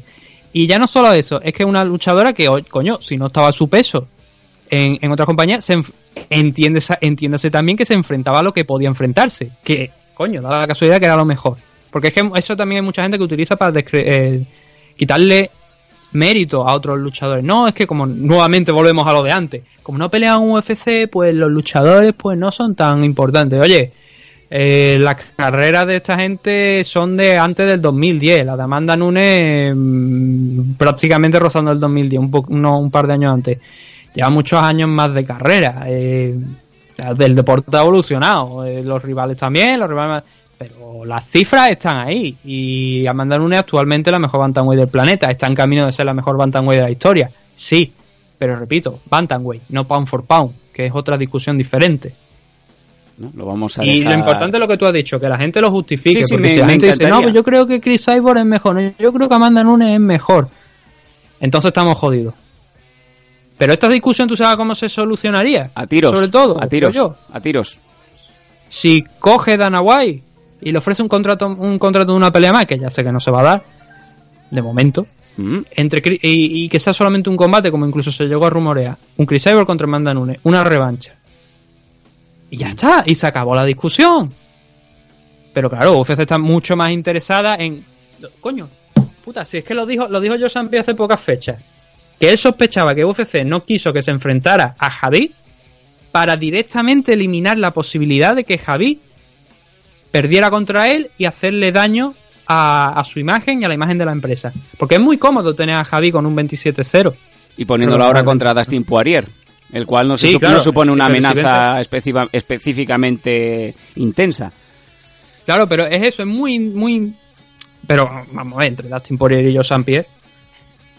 Hombre, la gente te compra el combate de George St. Pierre, no el de Poirier, ¿eh? No, pero no, no te digo, no te digo comprar combate, sino te digo eh, como habilidades, o sea, como luchador. En 2019, Poniendo en balanza los Dustin, obviamente. Dustin Poirier está muy bien, no te lo voy a Sí, engañar. pero yo pero no he comparado a Dustin Poirier con, con Joe St. Pierre. Eh, nadie, nadie está diciendo que Dustin Poirier sea cojo ni manco. No, no, no, Obviamente no, no, te St. Pierre está en una categoría en la que muy poca gente ha llegado. De momento Dustin Poirier no lo ha conseguido todavía. No, no, y se marcó un Cruyff, ¿eh? lo dejó ahí. Es como ganas Claro, una Copa pero- de Europa, no, no, no tienes por qué empezar a verte perder. Pero eso, eso es lo que te quiero decir, para como lo que dijo Joe. Pierre, eso que sentía que de alguna manera UFC no quería darle el combate con Javi porque pensaba que podía podía caer derrotado Javi ahí, que eso podía hacer daño tanto a la imagen de la empresa como a la imagen de Javi, porque obviamente Javi ahora mismo es el icono en Rusia. Es el luchador que va a liderar la expansión de, de UFC en Rusia sin ninguna duda. Y el E deportista, Igual, igual llega Poirier, como tú dices, y en septiembre lo pone patas arriba. el deportista mejor pagado de Rusia, según Forbes, en 2019. Por eso es lo que te quiero decir, con un Ah. enfrentamiento contra St. Pierre, que hay más posibilidades realmente, eh, o sea, ¿qué posibilidades tiene en un combate Javi de perder si cogemos la opción de Dustin Poirier o la opción de St. Pierre? ¿Dónde tiene más opciones de perder? Con. Pierre. Pues eso es lo que te digo, que obviamente tú ni de esa manera niega tajantemente la posibilidad de eh, que Javid pierda. Y creo que aquí con Chris Cyborg han hecho exactamente lo mismo. Y es lo que te, volvemos a lo que te estaba diciendo. En el momento en el que pierde contra Amanda Nunes, a Dana White se le abren los ojos, aparece el símbolo del dólar y dice, ya, oh, puta, vamos a venderla como la mejor luchadora de la historia. No están vendiendo a Conor McGregor como el mejor featherweight de la historia. Mucha gente opina que Conor McGregor es el mejor featherweight de la historia y se apoyan en que no, es que ha derrotado a Holloway, es que ha derrotado a, Jose Aldo. Joder, Matt Holloway por lo menos ha derrotado dos veces a, a, a Jose Aldo, ha derrotado a Brian Ortega, ha derrotado a Frankie Edgar y, se ha derrotado a todos los rivales del momento que le han echado por delante. Es el luchador, creo, ahora mismo, si no es el que más, es el que es uno de los que más, o sea, más racha de, una mayor racha de victoria lleva ahora mismo dentro de la compañía. Conor McGregor, Conor McGregor llegó, es verdad que derrotó, o sea, por rivales. Dices tú, ha derrotado incluso a Matt Holloway, claro, ha derrotado también a Matt Si Holloway te hace parece, lo vamos a dejar aquí porque... cuatro o cinco años. No, No, no, me apetece, no me apetece un programa de seis horas, estaríamos todo el día hablando de este tema porque realmente hay mucha gente que le interesa y que, y que tiene que decir la suya. Pues oye, os transmitimos la pregunta, dejarnos tanto en redes como en comentarios de iVoox, allá donde estéis eh, navegando en ese momento, para quién, eh, para vosotros quién de los de las dos es mejor, si bien eh, Amanda Nunes o Chris Cyborg. Y ahora nos vamos al corte porque venimos con el análisis de UFC on ESPN. Nos retiréis.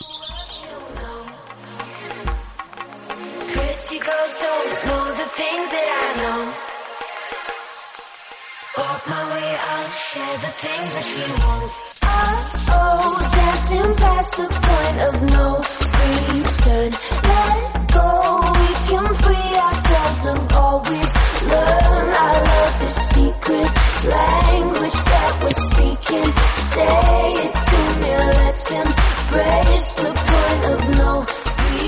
El primero de nuestros patrocinadores desde el día 1, Nacho Serapio y su comunidad Dragons, en donde te dan la oportunidad de poder entrenar con ellos cuando queráis y donde queráis con sus cursos online de artes marciales y deportes de contacto 24 horas al día, los 365 días del año. Están siempre, siempre, siempre disponibles.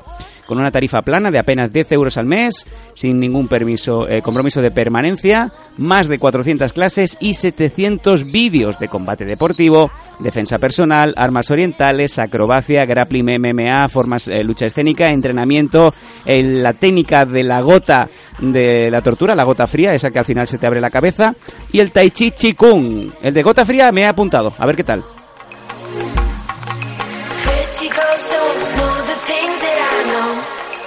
Además, un 10%, perdón, un 15% de descuento en los productos de Dragons, los gastos de envío son gratuitos, eh, un 50% de descuento en torneos y seminarios coorganizados por la Dragons, la Dragons Magazine, tanto en formato digital como en el formato papel, porque ya sabéis que no hay nada como recibir la revista en el buzón de tu casa, eso es el melocotonazo.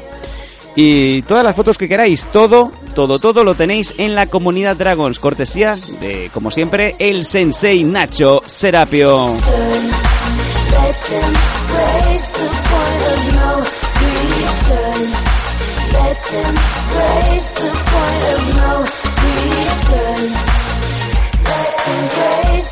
Y cuando hablamos de protección deportiva, nos vamos siempre al Rolls Royce, nos vamos al melocotón, a la crema, al Excelsior del gremio y es, bueno, el señor Fran González, y Fran Dentista, con sus bucales profesionales. Protege tus piños. Déjate de chorradas, déjate de mandangas, déjate de productos de segunda que te anuncian y te venden por internet. Los bucales que eligen los profesionales son los de Protege tus piños. Grandísimos luchadores como Kelvin Gastelum, Mackenzie Dern, Jan Cabral, Enrique Wasabi, eh, Abner Skulman Llovera, Jonathan Ortega, por, bueno, simplemente por decir algunos. Artur Kishenko, tan mencionado hoy, el campeón mundial de K1. Artur Gorlov, también campeón de K1. El Pitbull Peralta, Daniel Ladero, que tiene más cinturones que años tengo yo.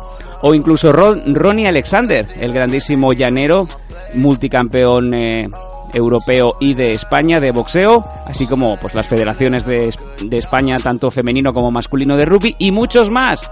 No lo dudes, contacta con Protege tus piños y además si les dices que vienes de M Médicos te harán un descuentico especial. Protege tus piños porque a tu edad ya no crecen los dientes.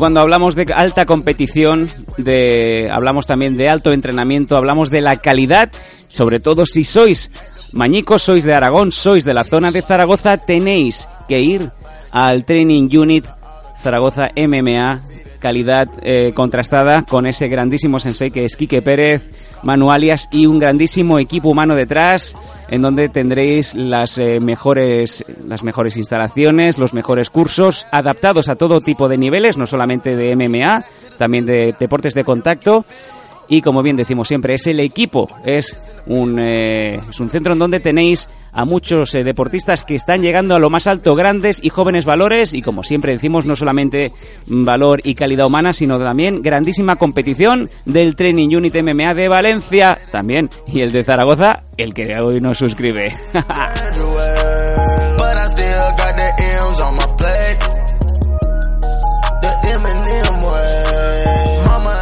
y si queréis, Deja- dime, Déjame que diga una cosa sobre, sobre el Training Unit de Zaragoza, es que adelante, adelante. se- el otro día pusieron una publicación, Kike puso la, la publicación, su perfil en Instagram es arroba KikeCan, con dos M al final, después de la, de la A, que dio lo- el, el- el número de combates ¿no? que habían disputado la gente del Training Unit esta temporada, como ellos, ellos dicen, el número de eventos que habían estado participando, han sido 19 eventos en total Ujú.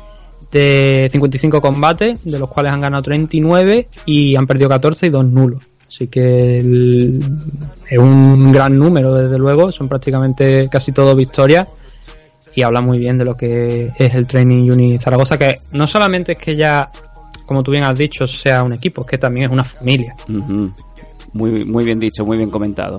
Y queda patente ese valor humano y sobre todo cuando veis las imágenes, cuando veis eh, esas instantáneas, veis que siempre que el equipo está muy bien avenido y eso también hace mucho. Training Unique MMA Zaragoza, el equipo.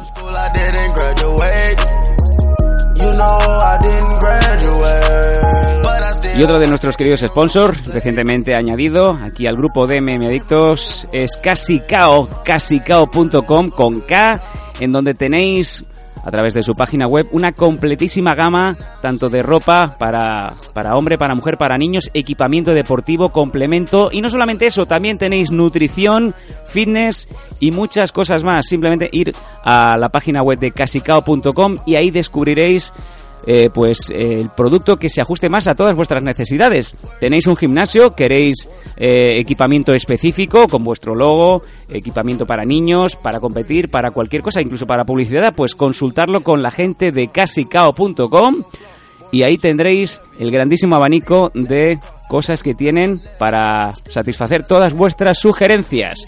casicao.com cash.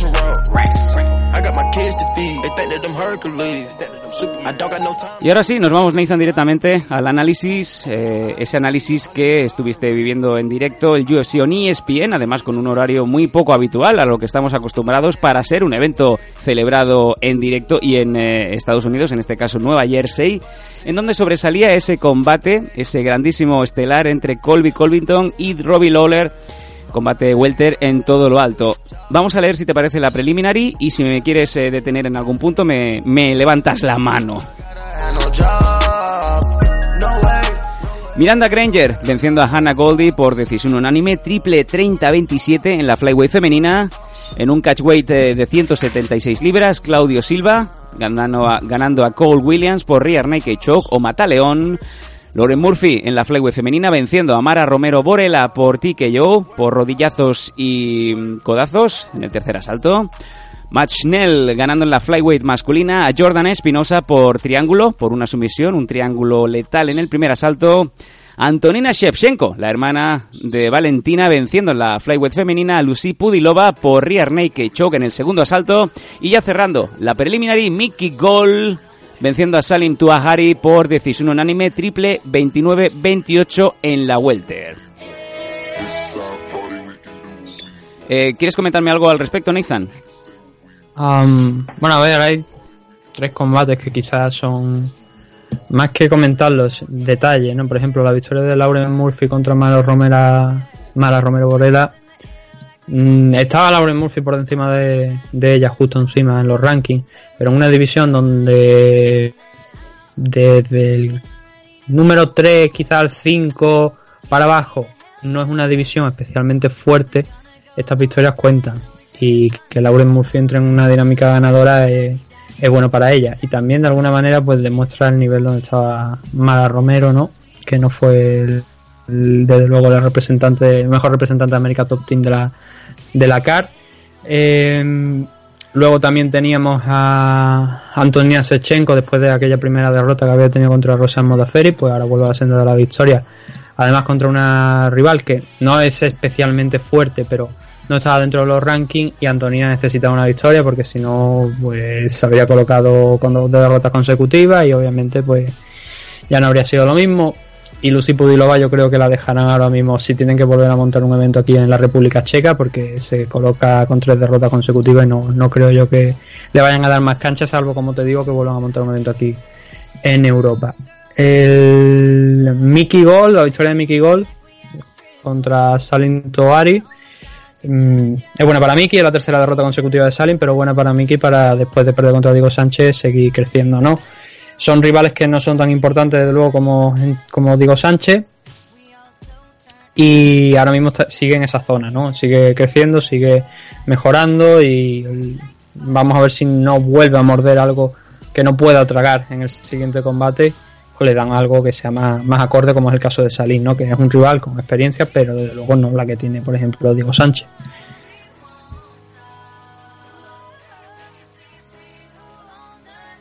San. San ha muerto. Estoy aquí, dime. No, no, no, te digo que ya está, que, o sea, que ya puede Qué rapidez, la- así me gusta. la. Claro que sí. Eh, yo estaba Sí, no en el estudio, estaba en el estudio y lo que pase debajo de la mesa del estudio se queda en el, en, en el estudio.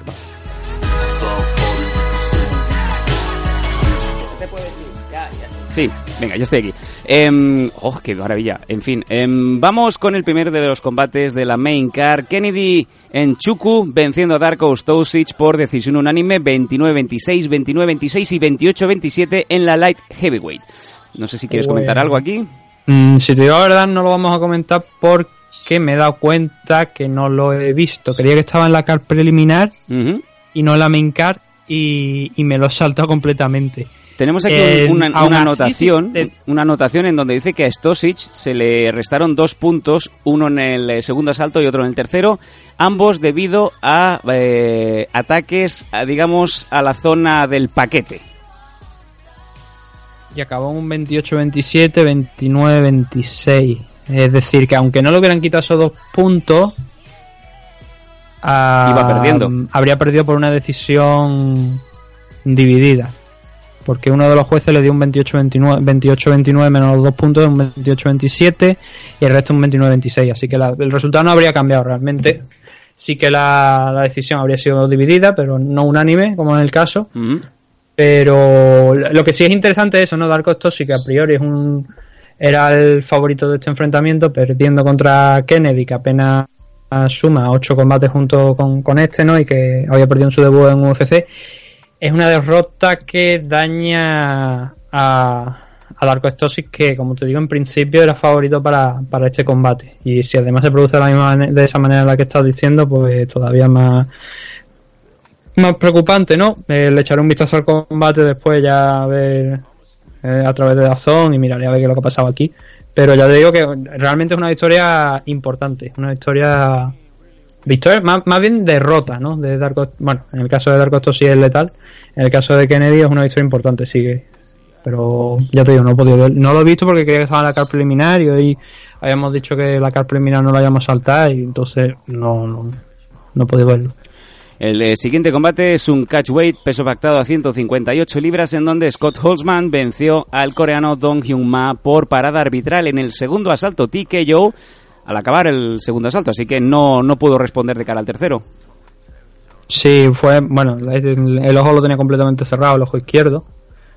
Y el árbitro, pues yo creo que acertadamente decidió que la pelea eh, tenía que finalizar ahí. La verdad es que el primer asalto, son, yo creo que los dos asaltos son realmente de Holman. El primero es casi por completo de Scott Holman. No tengo puesto aquí justo el, momento en el que se produce, pero eh, le conecta una derecha sobre que entra sobre por fuera de la defensa de, de Ma eh, y eso lo noquea, lo- bueno, le hace perder el equilibrio, cae de espalda y eso aprovecha Holman para intentar entrar ahí en, en la guardia y a partir de ahí ir progresando. Aunque más estuvo intentando controlar ese, esa, esa takedown, esas posiciones con, con un buen gelo que duró bastante. Al final pasó incluso Holman al mount, se liberó, eh, llegó a buscar el triangle pero desde el mount, pero bueno, al final más recuperó la, la guardia y después de mucho esfuerzo consiguió eh, levantarse cerca de la jaula, consiguió incorporarse durante los últimos 30 segundos, donde sí que hubo algunos lances más de golpe, pero luego finalizó también nuevamente Holman durmiendo esos últimos segundos de- del primer asalto eh, en el clinch contra la jaula, así que ató muy bien a más durante todo el combate, durante todo el, el primer asalto y le dificultó mucho desde luego el, el trabajo. Aunque no fue un round dominante en el sentido de, de le ha puesto la cara tibia, por decirlo de alguna manera. Sí que es verdad que ya se fue con, con, el ojo cerrado de este primer asalto, pero realmente tampoco mucho. Yo creo que fue producto de esa derecha que te digo que impacta limpia, que a partir de ahí pues ya de alguna manera quedó bastante afectado y, y fue progresando poco a poco más. En el segundo asalto parecía que, que cuando mejor estaba Don Hyun Man, parecía que iba a, que estaba metiéndole ritmo, estaba presionando a Holman. Eh, Holman reconoció lo que estaba pasando, se dio cuenta, cerró la distancia, pero eso fue malo porque consiguió el takedown ahí Don Hyun Ma, aunque no fue por mucho tiempo porque se levantaron rápido y a partir de ahí hubo varios reversos, reversos y más reversos. Se separaron, volvieron al trabajo nuevamente y aquí llega la parte realmente interesante, bueno, interesante del combate, la parte bonita, ¿no? Para el aficionado, porque Don Hyun y Scott Holman estuvieron intercambiando en una distancia muy, muy corta, bueno, muy corta no en el clinch, pero sí en una distancia donde las manos de los dos podían entrar. Y estuvieron intercambiando en esa distancia. Una mano, de hecho, de, de Don Hyun Man noqueó a Scott Holman, pero se levantó tan rápido que no le dio tiempo al coreano ni siquiera a entrar en la guardia, a mantenerlo en el suelo y poder trabajar de ahí, donde eh, también lo hemos visto que, que puede brillar en, en esa faceta, pero no, no lo consiguió, siguió la guerra en, que tenían de pie y al final Holman buscó el derribo, el- consiguió el takedown en los últimos 30 segundos y ya a partir de ahí pues aseguró ese asalto también. El- ya la finalización, pues eso es lo que te, lo que te digo, ¿no? El doctor eh, entra en la jaula en el intercambio del segundo y el tercero, ve que el ojo. He dicho derecho, me parece, es el izquierdo. El izquierdo, el ojo izquierdo de, de Don Hyun de, de maestro, como, como es el apodo, lo tiene totalmente cerrado y que obviamente eso solamente iba a ir a peor. Recordó mucho, me recordó mucho al el mismo, un corte similar, bueno, corte, ojo cerrado, muy similar a lo que le pasó a Yusuke Yachi contra Johnny Case, creo que fue. Eh, yo creo que sí, Johnny Tengo Cage. mi duda, no fue, no, no, no fue en este último combate contra, contra Mikuro Sakura, fue el anterior combate que se tuvo que parar porque tenía uno, un, el ojo tan cerrado y con un corte que estaba sangrando que eso no tenía sentido seguir y habría sido peligroso. Pues fue muy similar a lo que le pasó anoche a Don Hyun Mai. Una decisión muy buena del árbitro y simplemente si hubiera llegado al tercero, salvo que Don Hyun Ma creo eh, hubiese finalizado la pelea y con un ojo cerrado, o sea, me parecía que era bastante difícil que lo hubiera realizado. La victoria creo que iba a ser clara para Scott Holman, así que tampoco eh, es mayor desastre ¿no? el que haya habido una parada del árbitro ahí en, en- en este, en este enfrentamiento. En Gerard Merchart venciendo a Trevor Giles en la middleweight por una guillotina en el tercer asalto. Mm. Angela Hill dijo que Gerald Mershaer se parecía a el hijo que podrían tener Brian Ortega con Stephen. Madre Pero gracioso porque en el siguiente combate teníamos a Mini Gastelu. Y en fuera de la jaula teníamos a Mini Brock Lesnar. O sea que fue una noche de luchadores que se parecen a otros luchadores o que pequeñines. la mezcla de varios luchadores. Madre mía. A ver, este combate. eh, ¿Cómo decirlo? Vamos a ver. Es una, una sumisión en el tercer asalto. Pero creo que al tercer asalto llegó el combate bastante vivo. El primero mm, fue para, para. La verdad es que el primero fue una locura porque Gills consiguió derribar a, a Mershaer, se puso a trabajar, empezó a avanzar, llegó a, al, Mount lo que pasa es que se le escapó Mer, eh, revirtió la posición a guardia, o sea, simplemente pues lo tenía encima y la típica posición, ¿no? Pues le dio la vuelta y se colocó encima. Y a partir de ahí creo que tuvo aproximadamente un minuto y medio donde pudo trabajar, donde incluso... Espérate. Ah, ah, ah, ah, ah. No, espérate, lo estoy contando, lo estoy contando mal, lo estoy contando mal. Sí que, que Merjaer revierte la posición, pero el que llega al, mount es él en la posición, en esa posición. Como reverso, como te digo, de un, de takedown de, de Gills. Ahí sí que, sí, eso sí está bien. Entonces fue, estuvo trabajando ahí en, esa posición del mount y lo que pasó es que eh, Gills revirtió ese mount cuando peor parecía que, le estaba yendo el round.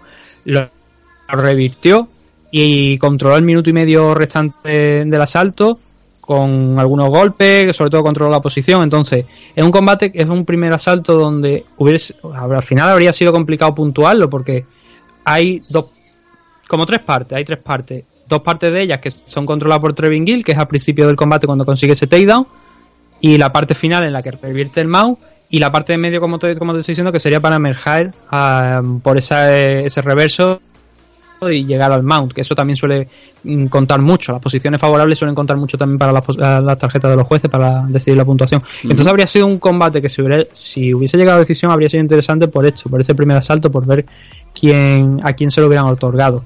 El segundo fue eh, también un combate donde también, o sea, fue un asalto donde también hubo bastante grappling.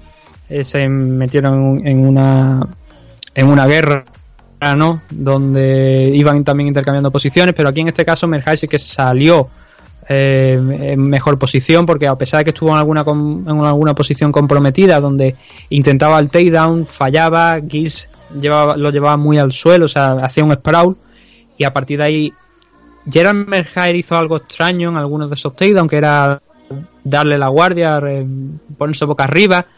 Eh, eso lo aceptó bien Trevin Gill y esas son las posiciones comprometidas que te digo, porque eso lo aprovechaba Gills para intentar cerrar un headlock y ver si de ahí podía pasar alguna otro, algún otro tipo de sumisión.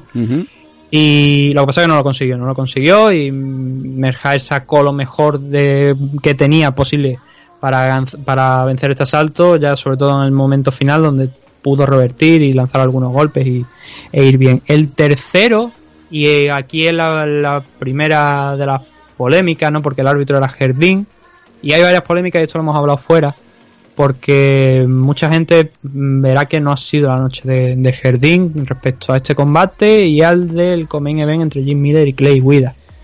¿Qué le Entonces, pasa, ¿Qué le pasa a de este? ¿Qué le pasa? combate. Bueno, eso lo hablamos ahora con el caso Venga, de Jim estupendo, Miller sí, y- perfecto. Clay Guida. Bueno, no- Entonces, eh,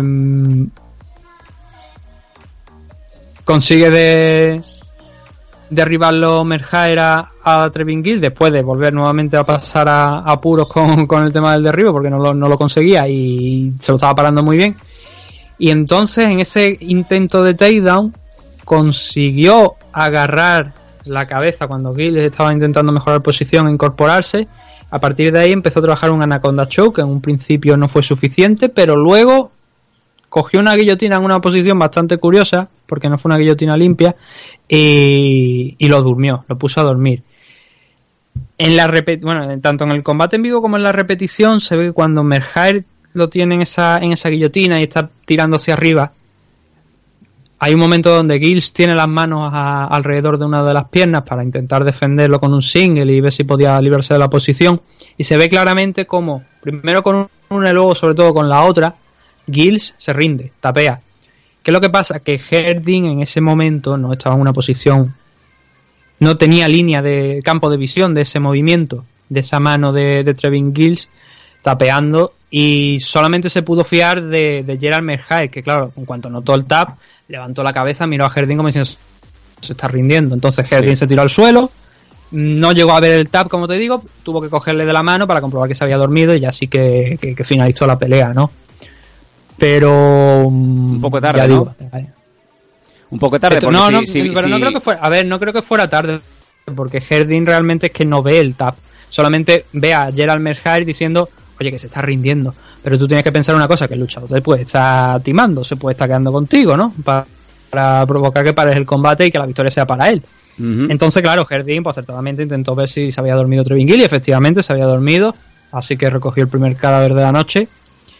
Y, victoria para Gerald Merhaer, que ahora haciendo un 30-11, ¿no? Y un freno para Trevingil, que era de esos luchadores que habíamos dicho que llevan con un buen récord y que íbamos a ver a ver cómo, cómo actuaba, qué, desempeño tenía dentro de la jaula. Y el primer asalto fue suyo, el segundo no, y el tercero, pues la verdad es que no pintaba tampoco demasiado bien, pero bueno, la finalización finalmente fue una sumisión por una guillotina y victoria para Gerald Merhaer. Ujú. En el eh, siguiente combate, Nasrat Hapsarak eh, venciendo a Joaquim Silva en el segundo asalto por KO por puñetazos en la lightweight. Mm. Eh, este combate ya lo habíamos dicho en la previa, que yo tenía interés. Narra es muy joven, son 23 años nada más. Y además ahora está entrenando también con Fira Zahavi. Joe. Pierre está en su esquina. Yo creo que tienen la. Cuando Joe. Pierre está en tu esquina, es que algo pasa. Es que realmente hay es, un, es un luchador que algo también ha visto el propio Joe St. Pierre que le llama la atención. Y desde luego, chaval, con 23 años está en un estado de forma excepcional. Me gustaría en un futuro verlo ese enfrentamiento que comenté en la previa contra Nan Narimani. Creo que sería un, un buen rival para él. Pero ahora mismo, a pesar de que tiene una derrota contra Marcin Hell, que ya hablamos de, de ella, que arrancó una decisión y que Marcin Hell no es precisamente un, un rival sencillo, pero sobre todo también que era su primer combate en UFC hace dos años, que era con 21. La gente para que se haga una idea más o menos de, de cuando entró este chico aquí. Pues. em, bueno, 21 22, 21 22 años, porque cumple años dentro de unas cuantas semanas, por lo que veo. Eh, entonces ya se veía que aquí había algo. El combate de ayer fue, creo que muy completo de Narra, bastante eh, tranquilo, sin muchos problemas. Eh, es el hijo de Kelvin Gastelum que mencionaba antes, eh, Sí. Mini Gastelum, tiene la misma cara que él, pero obviamente es menos grande. Y a- ¿sabes lo que pasa? Que hay algunos luchadores que tienen la manía de medir la distancia mucho con, el, con la mano. Sí. Entonces, en el caso de ayer, Nasrat es zurdo, Silva estaba peleando eh, orto, es decir, con la derecha como, como mano de poder, y obviamente era un enfrentamiento pues de, de posiciones, ¿no? De stance. Entonces, en el primer asalto, Narrat estuvo soltando un, un hook con la derecha, que era la, la- la mano delantera. Estuvo soltando un hook que, que era con, con mucho o sea, de mucho recorrido y siempre a la contra, perfecto siempre en el timing. Y yo no sé si eso pudo llevar a, a Joaquín Silva a, a medir excesivamente con, con la mano izquierda esa derecha de, de Narrat. Y eso pudo llevar a lo mejor a la finalización, porque la finalización es precisamente, se, se ve en la imagen, ¿no? Donde Joaquín extiende el brazo de izquierdo hacia adelante como para hacer un parry, para bloquear la mano izquierda, que realmente la mano derecha de, de Narra, perdón, que realmente no la llega a lanzar, solamente es un pequeñito gesto nada más, y ya te como que está midiendo la distancia, y esto es algo que hizo durante todo el combate Joaquín Silva, de, de soltar esa mano hacia adelante pues para, para medir, y lo que se encontró fue con la verdadera mano fuerte de, de Narra, que era la izquierda, que pasó por la por la guardia y se la comió de lleno y lo mandó al suelo, finalizó con más golpes y, y sumó una nueva victoria. Pero el tema está ahí, y yo creo que eh, puede que tuviera que a lo mejor Joaquín Silva viendo que había conectado varias varios eso se conoce como looping hook no que, o sea es un hook que como si fuera un latigazo prácticamente a, a esto que también teniendo en cuenta que la mano delantera quizás no te espera no y cuando te mete tres o cuatro y ves que está además perfilando el timing que se está ajustando mucho entiendo que eso también te empieza a preocupar pero claro, la mano fuerte era la izquierda. Y fue la izquierda, de hecho, la que no quedó a Joaquín Silva.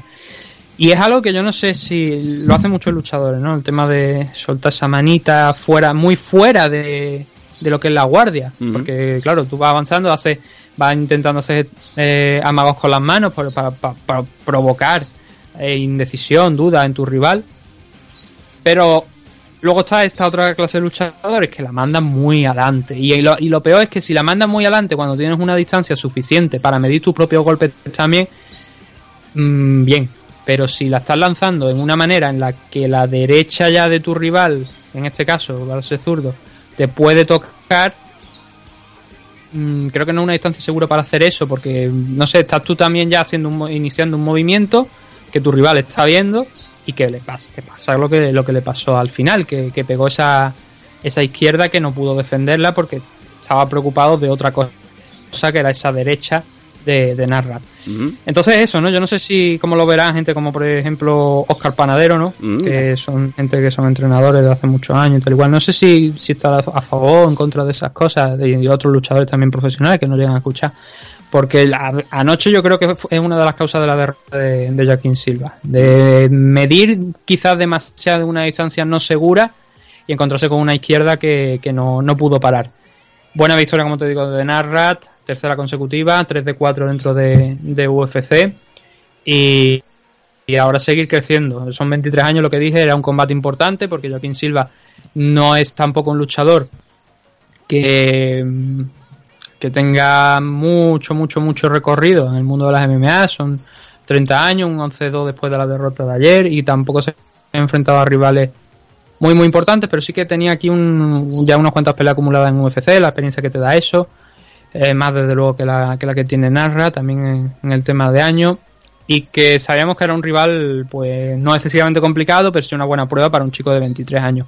La pasó y ahora, como hemos dicho en otras ocasiones, poquito a poco, no hay nada necesidad, y más sobre todo si estás trabajando con gente como George St. Pierre y, y, y Firas Zahavi, Ujú. no tiene la necesidad de seguir avanzando muy, muy, muy, muy rápido. Poquito a poco, yo creo que este chaval aquí ahí sí sigue creciendo. Por lo menos algunas cosillas muy, muy interesantes para llegar a ser eh, campeón. Y si no es campeón, por lo menos para ser un, rival que tenga una carrera, o sea, un, luchador que tenga una carrera satisfactoria dentro de UFC.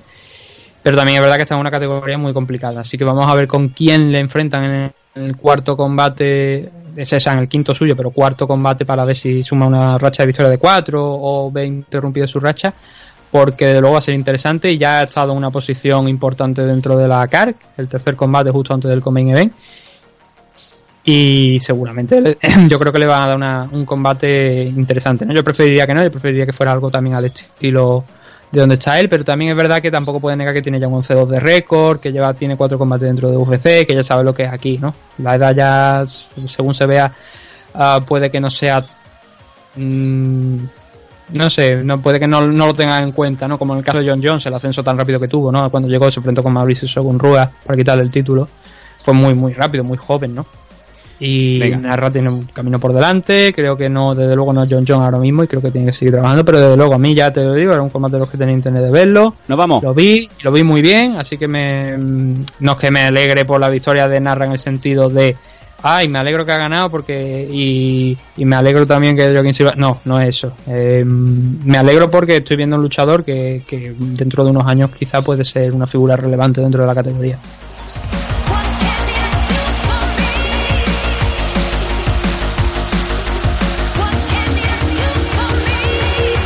Coming Event, un combate que ya decíamos este entre semana para nuestros suscriptores, eh, un combate que llega pues 15 años más tarde. Sin embargo, no estuvo exento de, de, de espectáculo y es que solamente un minuto le, le costó a Jim Miller vencer a Clay Guida por guillotina en la división Lightweight. ¿Cómo fue el combate, Nathan? Pues bueno, el combate lo, habíamos comentado en la previa, que estaban las dos variantes, la verdad. Una en la que el combate era terriblemente aburrido porque se metieran en una batalla de grappling, en la que no pasara absolutamente nada porque los dos son buenos luchadores en ello. Y la otra que pasara esta, que era la, la que todo el mundo estaba deseando, ¿no?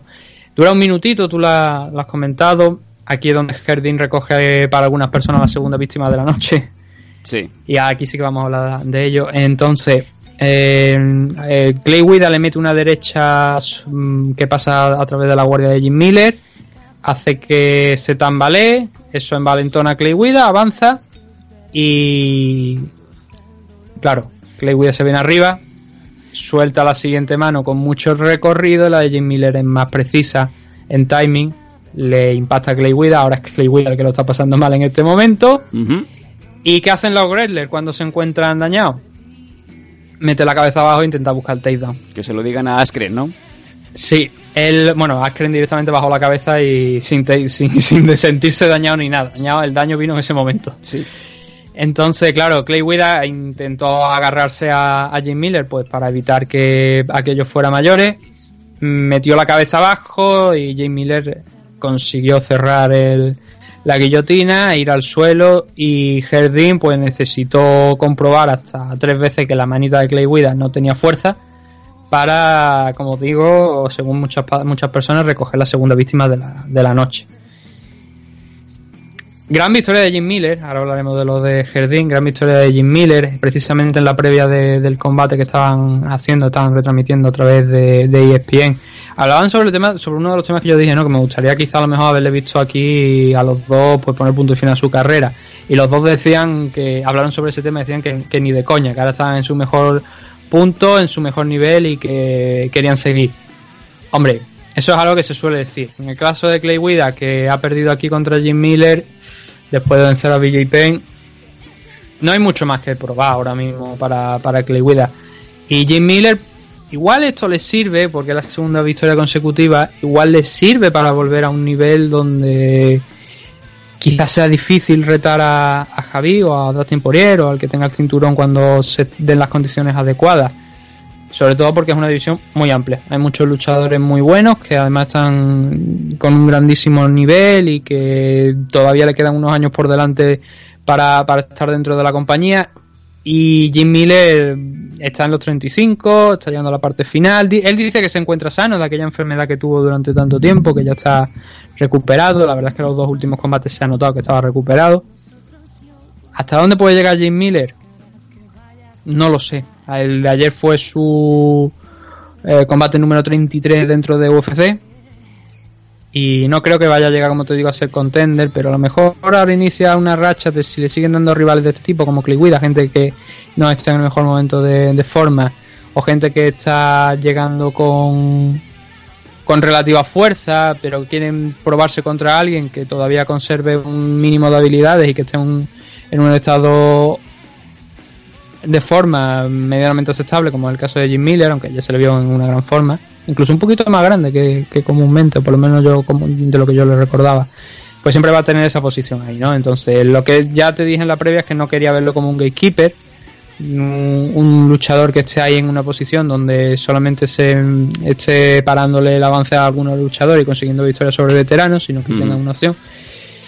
Y lo bueno que tiene Jim Miller es que creo, si mal no recuerdo, nunca ha retado a na- a por el título. Entonces, si por un casual engancha a lo mejor un par de victorias y sigue finalizando rivales, que por desgracia parece que es algo que, prima a la hora también de dar title shot, pues igual en un futuro, aunque no sea lo probable, a lo mejor rasca algo y puede conseguir un, como recambio de última hora o algo de algún title shot, consigue una oportunidad. Pero bueno, ya digo, el combate de ayer pues, fue, fue bueno, fue interesante, pasaron muchas cosas en apenas un minuto. Y lo de Herding, Cuéntame, Mm. ¿qué le pasó aquí? yo creo que ya cogió miedo a raíz de, lo, de las críticas que recibió por el combate de Robbie Lawler contra Ben Askren, donde Robbie dijo que no se había rendido y, Ben y, y tuvo esa discusión con Jardín, donde, bueno, al final están amigos, ¿no? Pero eh, las críticas llegan, ¿no? Eh, llegaron en aquel momento, anoche pues también obviamente con estas dos le estaban criticando. Yo creo que ya no se le puede culpar realmente a Jardín de querer hacer su trabajo bien, en condiciones, de asegurarse que todo está en orden, de que Clay Guida realmente se había dormido y que no le quitaba la posibilidad de la, de la victoria. Y creo que parte de culpa de, de ello, de lo que pasó anoche, es también derivada por esas, de, esas críticas ¿no? que, te estaba diciendo hace unos segundos. Que la criticaban tan duramente que ya el hombre, pues de alguna manera, se voy a comprobarlo en condiciones. Y ayer, en el caso de- del primer combate de Gerald Merhae, ahí poco puede hacer en el momento en el que comprueba que se ha dormido, de, porque no ve el tap, como te, como te he dicho antes. En el momento en el que comprueba que se ha dormido, pues para el combate. Y aquí sí que es verdad que a lo mejor el tercer eh, levantamiento de brazos ya sobró, pero creo que es provocado por ese, por ese problema que tuvo con Robbie Lawler, donde no estaba realmente seguro, donde parecía que el brazo de Robbie había perdido la fuerza, pero en el momento en el que para el combate, para la gente que no lo recuerde, justo en ese momento, pues Robbie Lawler pues, levanta el brazo como que se encuentra en, buena, en buen estado y fue cuando paró la pelea. Creo que eso desde entonces le sigue persiguiendo y sería una pena porque es un buen árbitro, es verdad que tiene errores, pero todos los árbitros tienen errores. Solamente hay un hombre que en los últimos años que mm, parece que deseara que hubiese un muerto dentro de la jaula, que es Mario Yamasaki. Oh, Pero el caso de Jardín yo creo que no. Yo creo que lo de ayer me parece que es más que le empiezan a pesar las críticas y que quiso asegurarse de estar haciendo bien su trabajo para que luego al día siguiente o esa misma noche la gente no lo pudiera no lo pusiera verde en redes sociales. Y el problema es que creo que fue para mal, porque la gente también empezó a criticarle. Hay gente que, como en mi caso, creen que eso es lo que pasó. Creo, creemos que ayer hizo bien su trabajo, que lo hizo excesivamente bien y que ese exceso viene provocado por, como te digo, la- la- las críticas que, que hicieron en general, eh, tanto en redes sociales como otros muchos luchadores, sobre, sobre aquella parada contra, contra Robbie Lawler. Y es un problema grande. El, si dejas que te afecten las críticas, al final pasan, eh, creo que pasan cosas como estas, ¿no? Entonces lo importante es no hacerle ni puñetero caso, seguir haciendo tu labor, que Herding con sus errores, como digo, como en el caso de todo, ha seguido haciendo y ha estado haciendo bien durante tantos años. Y, y que obviamente no haya un exceso de confianza como el de anoche, porque sí que puede ser peligroso, pero bueno. Mm. Bueno. Vámonos al main, al estelar, desde UFC on ESPN.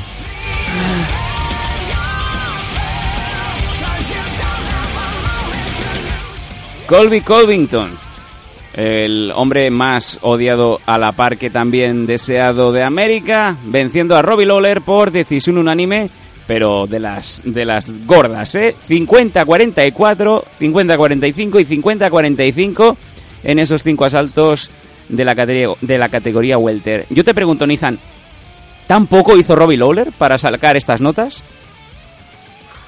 Robbie Lawler hizo No había yo creo, que estaba, yo, yo creo que estuvo muy desaparecido, tío. No estuvo. No se presentó al combate. yo estoy en que no se presentó.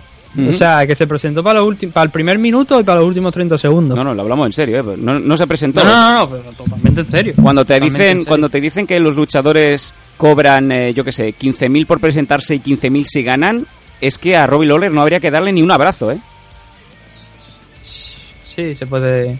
Pues así, ¿no? Es como, como una escena de los Simpsons, ¿no? Donde Homer dice que se pasó todo un día sabiendo que Mr. T estaba en, en un centro comercial y que iba a ir a verlo y diré, iré, y, y él decía, iré dentro de un rato, iré dentro de un rato, iré dentro de un rato, y cuando fue ya no estaba allí. Sí.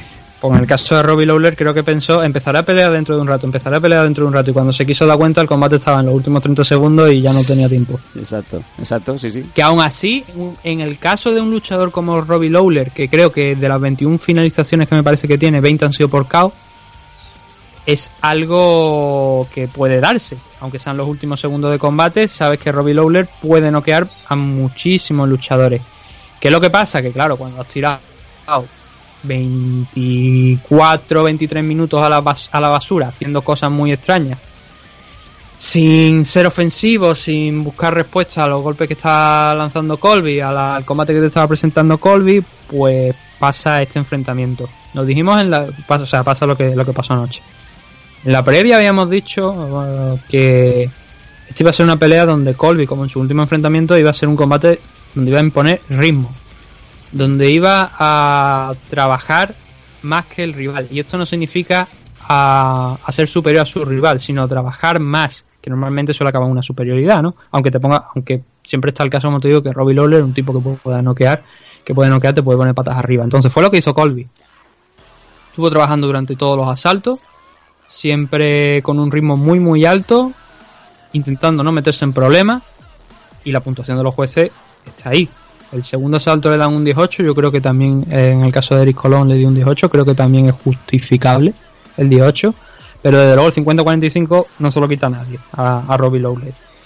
Y creo que hay dos momentos simplemente donde Robbie Lawler parece que está despierto. El primero, en el, o sea, en el primer asalto, el primer minuto, minuto y medio, donde yo estaba viendo el combate en directo y yo te digo, tengo la sensación de que lo va a poner patas arriba, que lo va a noquear, que lo va a noquear. A partir de ahí fue el, momento donde Colby se abalanzó, metió la cabeza abajo en la cintura de, de Robbie Lawler y a partir de ahí yo no sé lo que le pasó a Robbie, que no encontró respuesta absolutamente para nada y que lo que es peor, que no lanzaba, lanzaba manos, sí, pero se medía mucho a la hora de lanzar esos golpes de, de poder, de fuerza, de aunque no impacten que estén a punto de arrancarte la cabeza o que corten el viento, Sí. El caso de Robbie Lawler ayer, mm, muy poquitos de esos golpes, tío. Hubo un uppercut, no sé ahora mismo en qué asalto, en el, tres o en el tercero o en el cuarto que pasó, a unos centímetros de la cara de Colby Covington, que, que eran esos golpes a los que tenían que verse, pero Colby fue mejor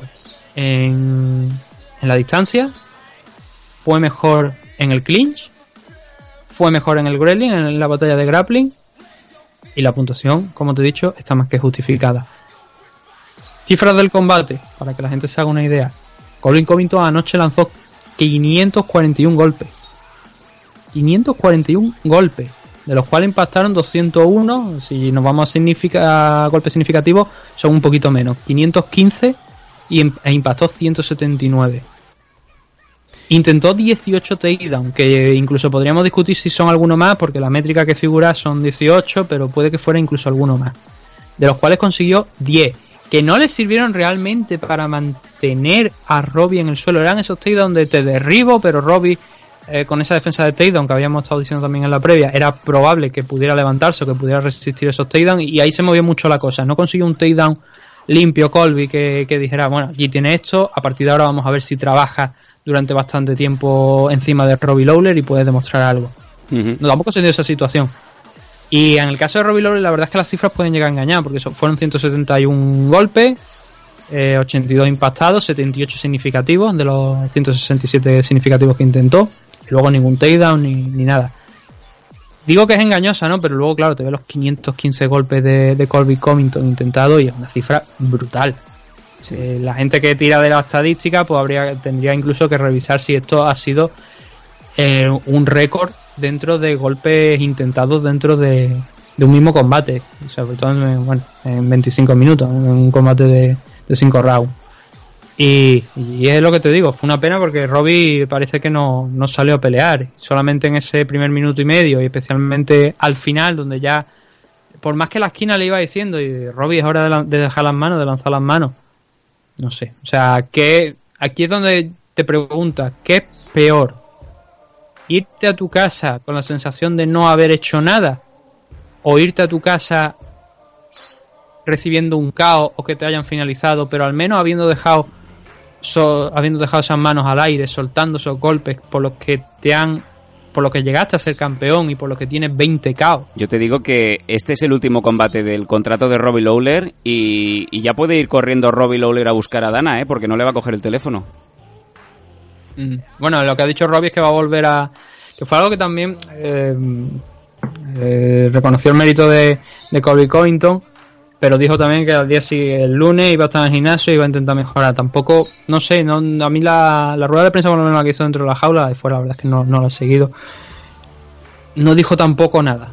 Yo creo que era un combate ayer para que Robbie Lawler, cuando lo cogió John Anik y lo, y lo estuvo entrevistando, hubiese dicho algo. ¿Qué, qué- qué puñetas ha pasado por su cabeza? Si tenía algún problema físico, si tenía algún problema mental de, de concentración, de motivación, de lo que sea. Le habían dado una mala noticia pocas horas antes y no te encontraba en un estado anímico idóneo para pelear o algo.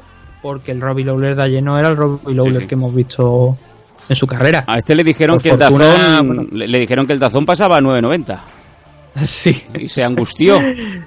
Salvo que sea suscrito de larga duración como nosotros y lo tenga a 5 hasta el mes de marzo del año que viene, en el que daremos de baja, obviamente.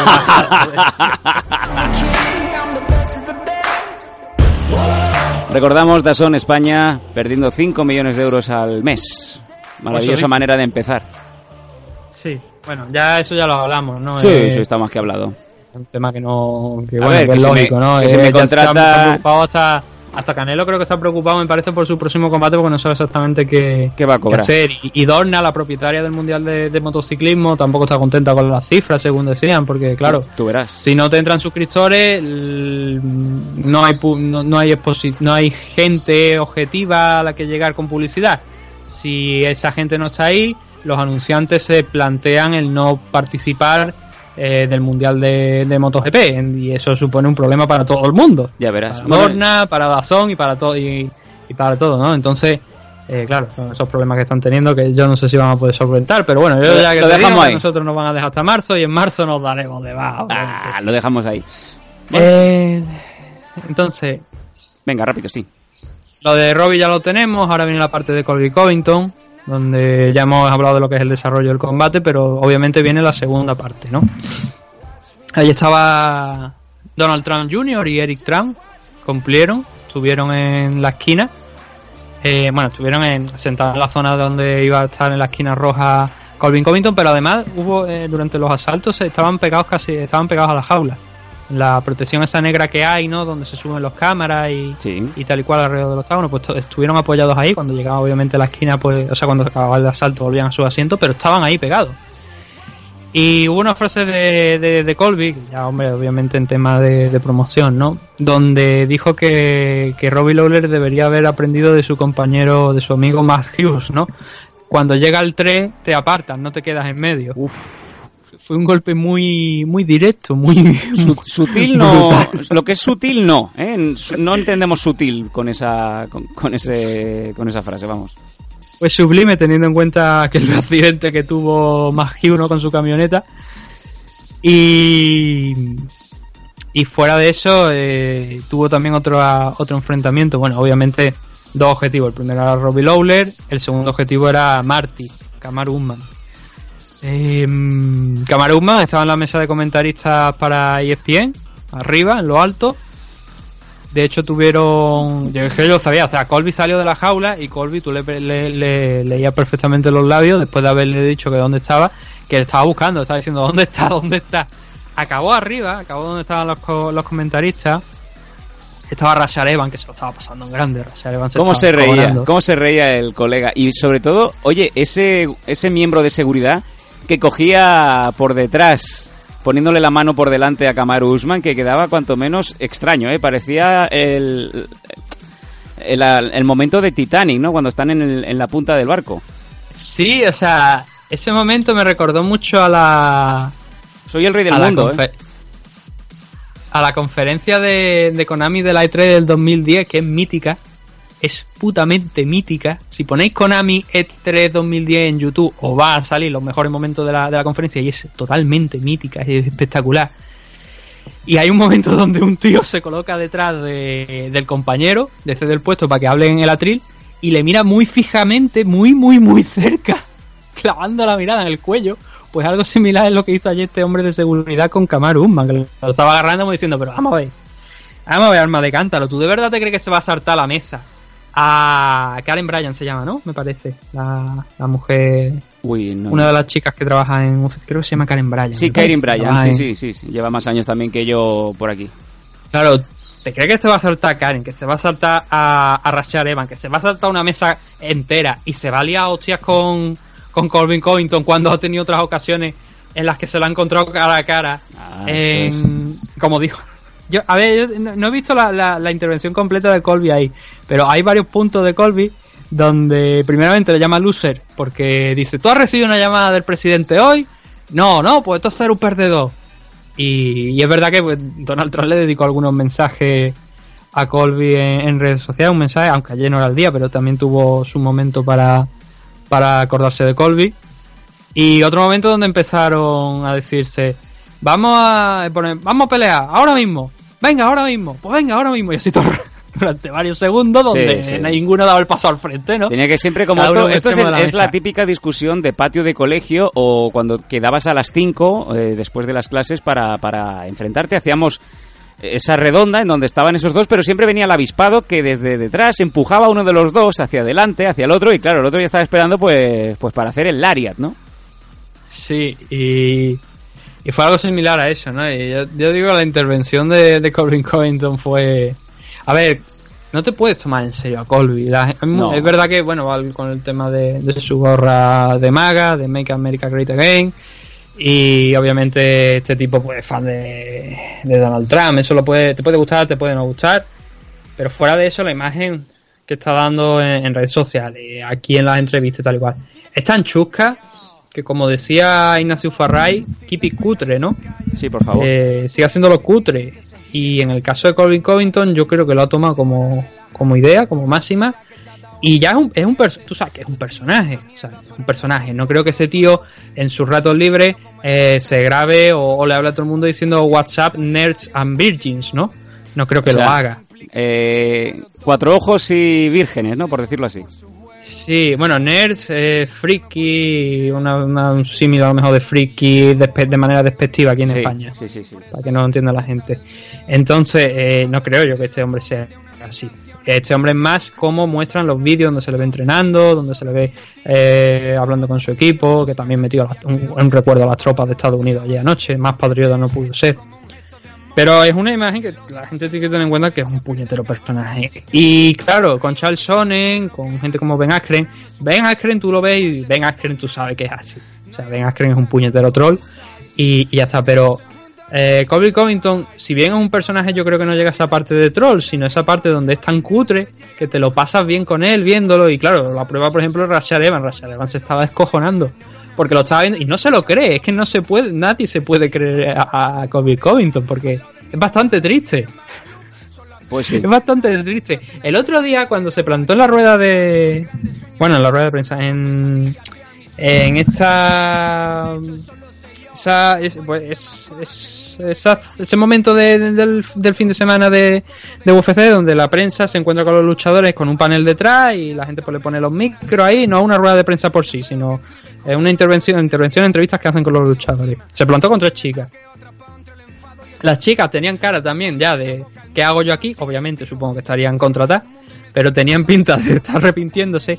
Y hubo un momento donde hizo un, un workout, se subió al escenario, estuvo ahí, y las hizo literalmente desfilar, se subieron, se bajaron y Madre se marcharon, Dios. como si realmente Colby no tuviera ningún plan para ella. Dice tú, pero entonces ¿para qué me las traigo aquí? Arma de pollo.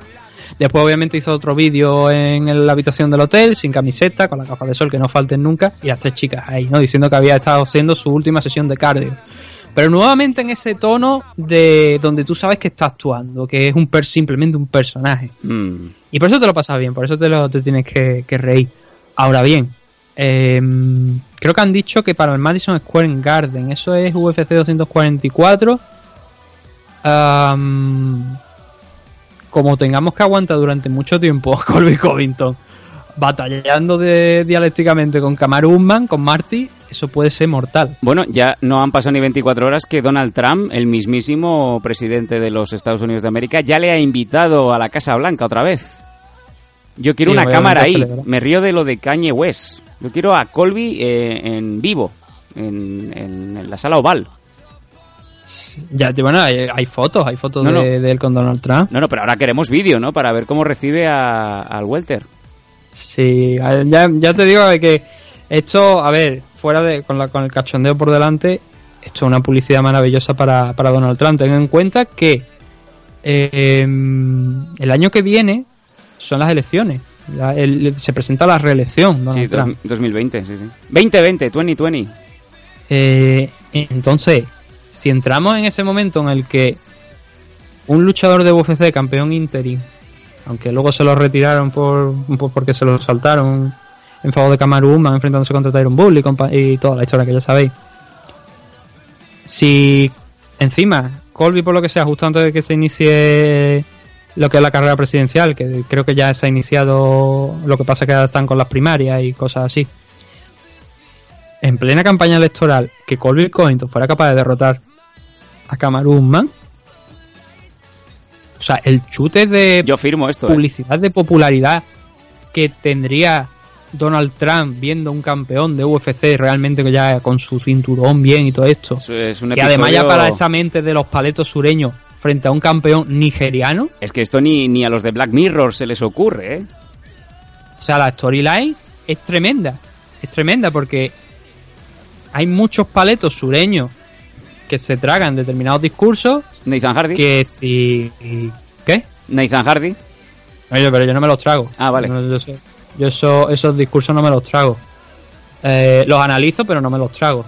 Entonces, eh, el tema es eso, que podría ser monstruoso. Y porque no le han preguntado si la Tierra es plana, porque aquí tiene otro grandísimo punto a donde agarrarse. Pero ponte, ponte incluso más allá. Ponte que la misma noche en la que Colvin Covington se enfrenta a Kamaru Usman, Donald Trump decide que va a ir al evento. Mira, no... no. Y Colby gana el cinturón. Y, y sube, y Donald sube a Trump entra en la jaula. y lo levanta. Es que además creo que la gente de UFC. No, hombre, no todo, ¿no? Pero Dana White y compañía, yo recuerdo un palo que le pegó. ¿Quién fue? en lo- fue en los Oscars, que le pegaron un palo a la Sí. compañía rival de, por lo visto, ¿era Meryl Streep? Meryl Streep, O- sí, sí, sí. sí. Era ella, ¿no? Sí. Hombre, sí, sí. Es lo que no sé si era ella. Meryl Pero hizo una crítica donde, donde di- dijo que las artes marciales no eran el tipo de arte que tenía que, que haber. Se la comió la, la opinión pública, porque como dices esto, no sé qué, los aficionados, el, Posiblemente de- de la tuviera a Mercedes Milá, el pinganillo, la buena de Meryl. Claro, entonces, eso se dijo en su momento que fue porque la, agencia de representación o algo que trabaja con ella es rival de la WME, que es propietaria de UFC. Mm. Entiendo yo que, por tanto, si un discurso demócrata está chocando con un discurso republicano también. Yo creo que mucha gente en UFC es republicana y que seguramente Mucha. si Donald Trump Mucha. eh, optara por meter un pie dentro de la jaula de UFC el día en el que Kobe Covington pelee contra Kamaru Usman y se pro- y si en el caso sobre todo de proclamarse campeón uf, yo no quiero, yo no quiero ni imaginar qué, qué puede ser eso Claro. porque Donald Trump ya lo hizo una vez en WWE Tú imagínate Ya. que esto, esto es como si, como si el presidente en funciones, ¿no? El, el señor Pedro Sánchez hubiera entrado en el AFL All Stars a darle la mano a Ricardo Tirloni después de dejar muñeco a Leonel Padilla. sí lo que pasa que no sé si, si hubiese podido entrar en la jaula sin que eh, Little Monty le hubiera pegado un guantazo Sí. Y luego entra el otro a caballo y diciendo todo esto es mío, todo, todo entera campo. Madre mía, qué locurón. no no pero oh, coño pues podríamos hacer pues se podría llegar al caso No, no, no voy a hacer un muñeco de, de, de Abascal. De Abascal. La cuestión es esa, ¿no? La- Sí, venga, rápido, vamos a salir que aún tenemos cosas y, y Sí, ya hemos la, la sobrepasado. pregunta. La cuestión, la cuestión es, es eso, o sea, si pudimos montar una, una historia de las que marcan épocas realmente. Sí, o sea, sí, a, en- mezcla- a empezar a mezclar lo que es el mundo del pro wrestling, eh, obviamente por estos temas de storyline falsas y, y cosas así, que son simuladas, que no son reales, con el tema de las MMA, y eso podría ser maravilloso. Eso sí, espero que no se extendiera mucho en el tiempo, porque Marty no es el tío más um, Paciente. idóneo para estar frente a un micro, no sé. Ayer lo veía y yo decía, digo yo, no sé, le falta algo, le falta algo de carisma, ¿no? ¿no? Que, Y que, Colby, como te digo, ya es bastante patético. a Kamaru Ah, Usman le pones de- un traje y te piensas que es Sil, el cantante de Fly Like an Eagle. Pero bueno. Sí, sí. Bueno, venga, Eh, los- no, no, eh, eh, ca- ¿no, ¿no cogieron a ese tío metieron en la cárcel? Ah, no, no, no, no, es el de Believe I Can Fly, es el otro, es el de la canción de Space Jam. sí, sí. Coño, Fly, Fly, pues Fly, pues... Fly Away. Eh, las, Entonces, los bonus. a ver, ¿qué es lo que pasa? rápido, Eh, Nathan, que vamos muy fuera de tiempo. Vale, están diciendo que ese... Claro, obviamente el combate que debería ser es el Kamaru contra Colby Covington. Yo creo que ya no hay excusa. No, no, no hay excusas, que más Vidal no. No. no. Ya está, ese es el Pero combate. Dana White, Dana, Dana White ya hemos visto que, que es un puñetero mentiroso de tres pares de cojones. Espérate un segundito. Pues mira, aprovecho de maravilla, me viene. Ya estoy, ya estoy. No, es que, Ah. es que tenía que quitarlo porque hay. Porque sí. Pensaba que me ibas a dejar avanzar con el programa. Un botón en el que no debería y entonces no para ya de sonar.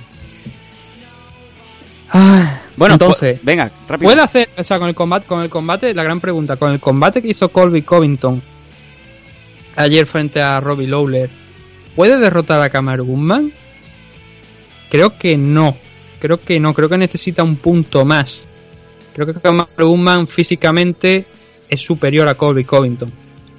Es lo que yo llamo como un TMW, que son las, las siglas de True Mandingo Warrior.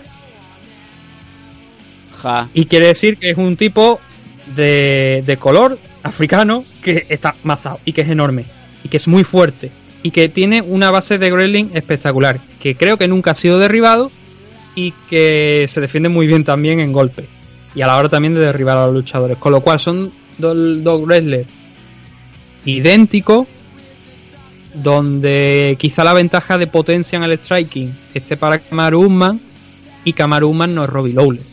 Con lo cual yo creo que partiendo de esa, de esa pequeña base en un principio, ya sin entrar en mucho más detalle, Kamaru Usman debería ser capaz de derrotar a Colby Covington. Aunque le ponga presión, creo que Kamaru Usman sí que es capaz de encontrar respuestas para esa presión que le puede ofrecer eh, Colby Covington, porque llegado al punto ya han sido probados ambos en, en, en en tema de, llevarlo al suelo. A Colby ya en alguna ocasión sí que hemos visto que le pueden llevar al suelo y Kamaru Usman de momento creo que no ha sido derribado o, en los últimos combates no ha sido derribado. Entonces está muy interesante. Mm, Aburrir a mucha gente, pero que es el combate que hay que hacer y que ya no se puede esperar más. Porque es lo que hay, eh, Colby Covington frente a Kamaru Usman, ya no se le puede negar la oportunidad más a Colby. Y Kamaru Usman, pues hubo un comentario que, que- fue ayer, no lo he escuchado, entonces lo he dado por bueno, no sé si fue verdad, pero creo que dijo que, me- parece que ha sido Duncan el que me lo ha puesto esta mañana, sí, Duncan Bishop me lo ha puesto esta mañana, ha dicho que, por lo que parece, ya digo, que dijo, eh, que le dijo Colby, pasaste de estar en silla de ruedas a intentar pelear conmigo en el buffet en el pan la misma noche. Madre de Dios. Hay que recordar que Kamaru Usman se supone que tiene una hernia, se supone, porque lleva sin pelear unos cuantos meses desde que consiguió el título, diciendo eso, que tiene una hernia que no puede pelear. Bueno, también te iba a decir, no será Entonces- el primer el primer sujeto que va en silla de ruedas y que milagro milagro eh, puede caminar cuando le ponen delante del buffet libre y dice no no te puedes poner mm, de lo que quieras las veces que quieras.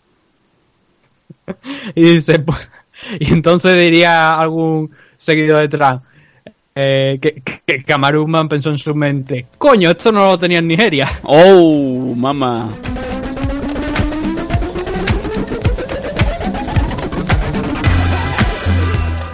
Los bonus, venga. Fight of the Night, Antonina Shevchenko contra Lucy Pudilova y las actuaciones más destacadas, Nasrat Hapsparas y Matt Schnell, todos ellos se llevaron 50.000 dólares a casa.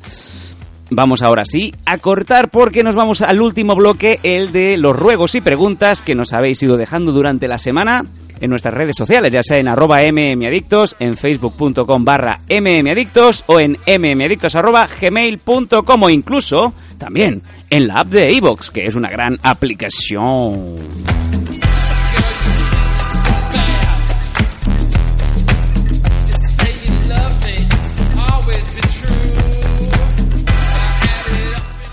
Venga, Nathan, ¿qué nos han dejado los amigos MMadictos, los oyentes, durante la semana?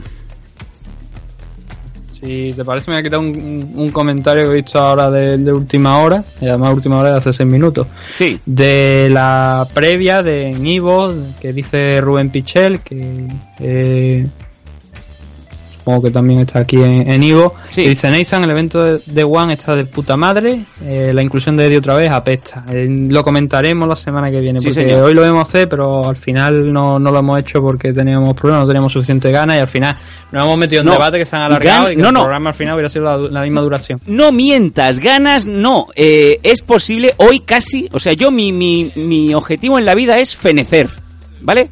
Sin querer. Yo quiero morir sin querer. Hoy casi me da un Evan, un Evan Tanner. ¿Recordáis a aquel luchador de UFC que se murió pidiendo agua porque se quería pasar el desierto de un lado a otro y se ve que se le acabó la cantimplora eh, cuando llegó a la mitad? Y claro, ya no, que no. Tarda lo mismo en volver que en llegar. Así que sigo, siguió tirando para adelante y no llegó. Pues hoy prácticamente me ha pasado lo mismo. 38 grados de temperatura y eh, mi compañero que venía conmigo se ha olvidado la botellita de agua. Cuando hacemos cima ya no teníamos agua. Hay que bajar. Casi no llegamos. Casi, Ah. fe- casi fenezco. He tardado 6 horas en volver. Poco a poco. Y sin, a- y sin agua. Pero ¿sabéis lo, ¿sabéis lo mejor de todo? Que no es la primera vez que me dice que le pasa lo mismo. Es que me, me- Por eso te digo que somos absurdos. Entonces la, la pregunta, claro, Sam, la pregunta es ¿con qué clase de compañeros subes tú la montaña? Con gente que sube con las manos en los bolsillos, no te digo más. Gente que está capaz de, resbalarse, de caerse de boca y no saca la mano de los bolsillos. Esa es la gente que se viene conmigo a fenecer en la montaña. Ahora, adelante, prosigue, por favor.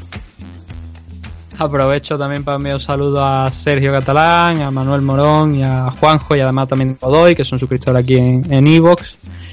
Y vamos con las preguntas que nos habían estado mandando. Vamos, Adelante. a ver, vamos a empezar, pues, vamos a empezar por la pestaña de notificaciones más fácil. Super Ratón nos, nos decía que opiniones y demás del Cyborg contra Dana. que, Ujú. bueno, eso lo hemos comentado ya en la primera parte del programa, así que obviamente no vamos a responderlo. Arroba NeoBlackal, que también es suscriptor aquí en Ivo, dice: Felicidades por el programa. Quería preguntar si cuando los jueces o árbitros se equivocan notoriamente son sancionados de alguna manera. Saludos desde Chile. Eh, nos escuchan desde Chile también, por lo que vemos. Un fuerte abrazo. Em, son sancionados de alguna manera. Ah, hombre, los pueden llegar a meter en la nevera, porque ten en cuenta una cosa. em, los la comisión. como los árbitros, lo- los, elige la comisión. Entonces pueden que si se equivocan demasiado elijan no destinarlo a determinado evento y le- de alguna manera pues le metan una, una pequeña no sa- sanción no oficial, por decirlo de alguna manera. Lo que sí es que, bueno, tanto jueces como árbitros, lo que sí, los jueces y los árbitros, las decisiones pueden llegar a ser apeladas en las comisiones. Si no se está de acuerdo, tú puedes presentar queja y bájame el volumen, pues está muy alto. Sí, eh, en eso estábamos. Eh, entonces, como te digo, puede darse el caso que eh, las decisiones se apelen en la comisión porque no se esté de acuerdo con el resultado y se puede cambiar. No es común. Por ejemplo, el último de los casos es que Dana White estaba intentando trabajar con la comisión de Nevada para cambiar el resultado de la pelea contra Hamill hace muchos años de John Jones, que acabó una descalificación y obviamente una derrota y quieren que ese resultado cambie. Eh, eso en aquel momento se podía haber apelado si no estaba de acuerdo, porque era bastante claro, entonces no de hecho. Pero se pueden llegar a cambiar determinadas decisiones. Y sancionarlo es lo que. No, no sé si hay sanciones de por sí, pero sí es lo que te. eh, lo que sí es lo que te estoy comentando, que tú eliges a según qué, qué, según qué luchadores, no la compañía, sino la comisión, dice, pues tú vas a este evento, tú vas a este evento, y tú eliges, tú arbitras este y este y este. Y hay algunos árbitros que han desaparecido de la faz de la tierra. Steve Masagati, Mario Yamasaki. Aunque Mario Yamasaki creo que andaba por Brasil. Dan Miragliota. árbitros que estaban en las comisiones. Dan Miragliota. No, Dan Miragliota sigue. Pero sigue, ¿eh?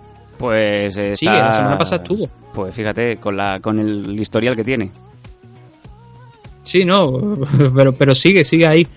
Y hay alguno que creo que entró en prisión, como George Rosenthal, ¿fue? Me Sí, parece. señor, sí, señor. Que entró en prisión por lo pilla con marihuana y no sé qué tipo de droga. Y hay algunos que desaparecen, o sea, que, que ya no, ya por la división, o sea, las comisiones no recurren a ellos. Entonces puede darse el caso que no que lo sancionen de una manera directa, pero sí de una manera que no lo sé si se sanciona de manera directa, pero de manera no oficial sí que se puede dar el caso que no lo elijan para determinados eventos. Luego tenemos aquí a Javier en Twitter. Es una, o sea, el, el ID es arroba G y unos cuantos muchos números, así que no, no lo voy a comentar. Ya El password del wifi. sabe que nos estamos refiriendo. El password del wifi. Sí.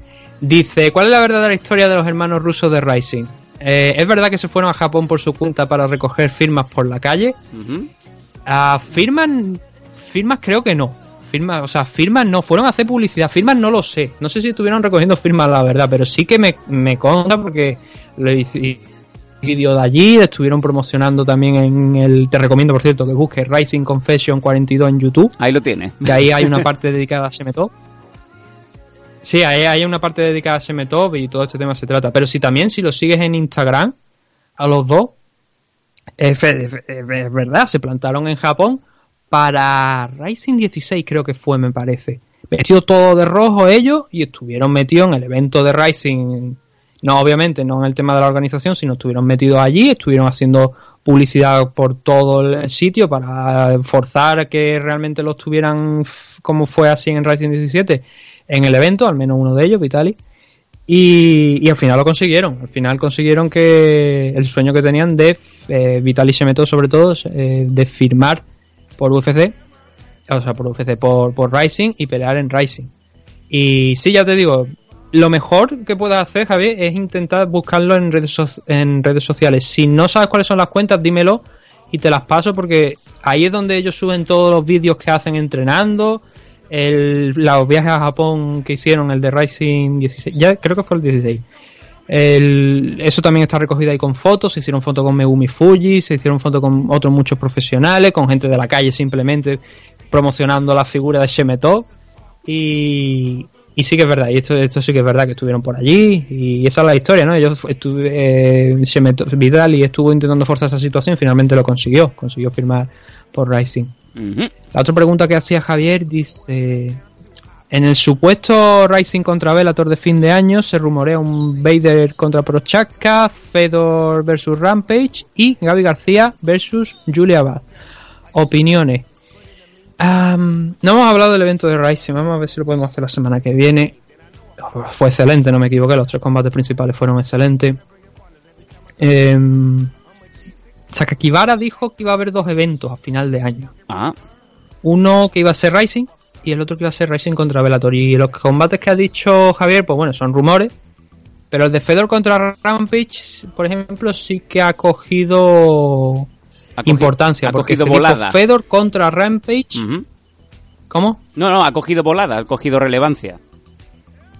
Sí, porque se dijo Fedor contra Rampage o contra Josh Barnett. Y finalmente lo que se, se cerró el círculo más hacia Rampage que hacia Josh Barnett. Y lo de Gaby García contra Julia Bass también se han producido algunos comentarios donde podría llegarse a dar. Es verdad que al ser un Rising contra Bellator va a haber eventos que... O sea, va a haber combates que van a chocar. Gaby García contra Julia Bat es interesante. Julia Bat está en 145, puede estar un poquito por encima. Y Gaby García está en ese peso de 105 165 aproximadamente. Y puede ser un combate que, que se celebre y que creo que sería interesante. Aunque Julia Bat creo que tendría que tener más las miras puestas en Cyborg que, que en, en Gaby García. Pero bueno, el Vader contra Prochaska, pues si no hay cambio de ninguno de última hora de, en el cinturón de aquí a final de año en el cinturón light heavyweight vamos a ver porque yo creo que un Prochaska contra Ryan Bader es que claro ¿sabes cuál es el problema? que no sé si estos combates en el caso por ejemplo del Vader contra Prochaska son con el cinturón en, en juego con alguno de los dos cinturones. No lo sé. Entonces eh, eso sería también interesante escuchar. Creo yo creo a priori no creo que se la jugaran tanto. Creo que Vader contra Prochaska no sería por el título. Pero si lo es sería sería muy interesante. Entonces es un gran combate es el light heavyweight de Rising contra el campeón light heavyweight de, de Bellator. Y obviamente sería un gran emparejamiento. Y la verdad es que eso, eso, eso es lo que hay ahora mismo. El Fedor contra Rampage yo hubiera preferido Josh Barnett también te lo, te lo digo a mí me gusta mucho más Josh Barnett y, y creo que no tenía ningún tendría ningún problema para pelear allí en, en Japón y de momento no de momento no parece que no va a entrar pero bueno mi opinión es esa. Ya no sé si tú quieres aportar algo más. No, no, al revés. Eh, bueno, Josh Barnett está bastante ocupado últimamente. Está anunciado para un Bloodsport, que es esta modalidad de wrestling. Ah, de- bueno, no es que está anunciado, es que es suya.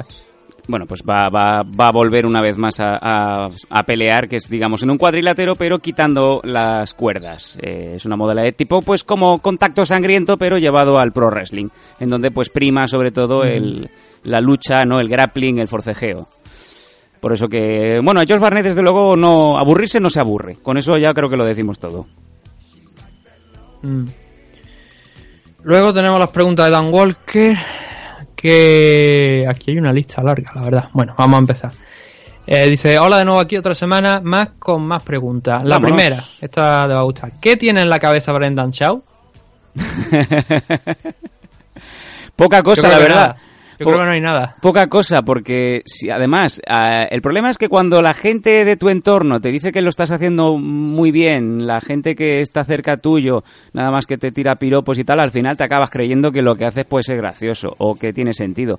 Lo que pasa es que a Brendan Shaw le caen palos por todas partes, porque como, como luchador ya era regulero, tenía buenos combates, era como Ryan Bader, pero como tres pasos por detrás, y ahora, mm, como comediante, se está llevando bastantes críticas, como podcaster, tanto de lo mismo, porque él sigue manteniendo un poco una, una idea, una, dire- una directriz de ir por un, por un camino en donde todo el mundo le dice, "Mm, eres tonto, y no creo que acabe muy bien, la verdad.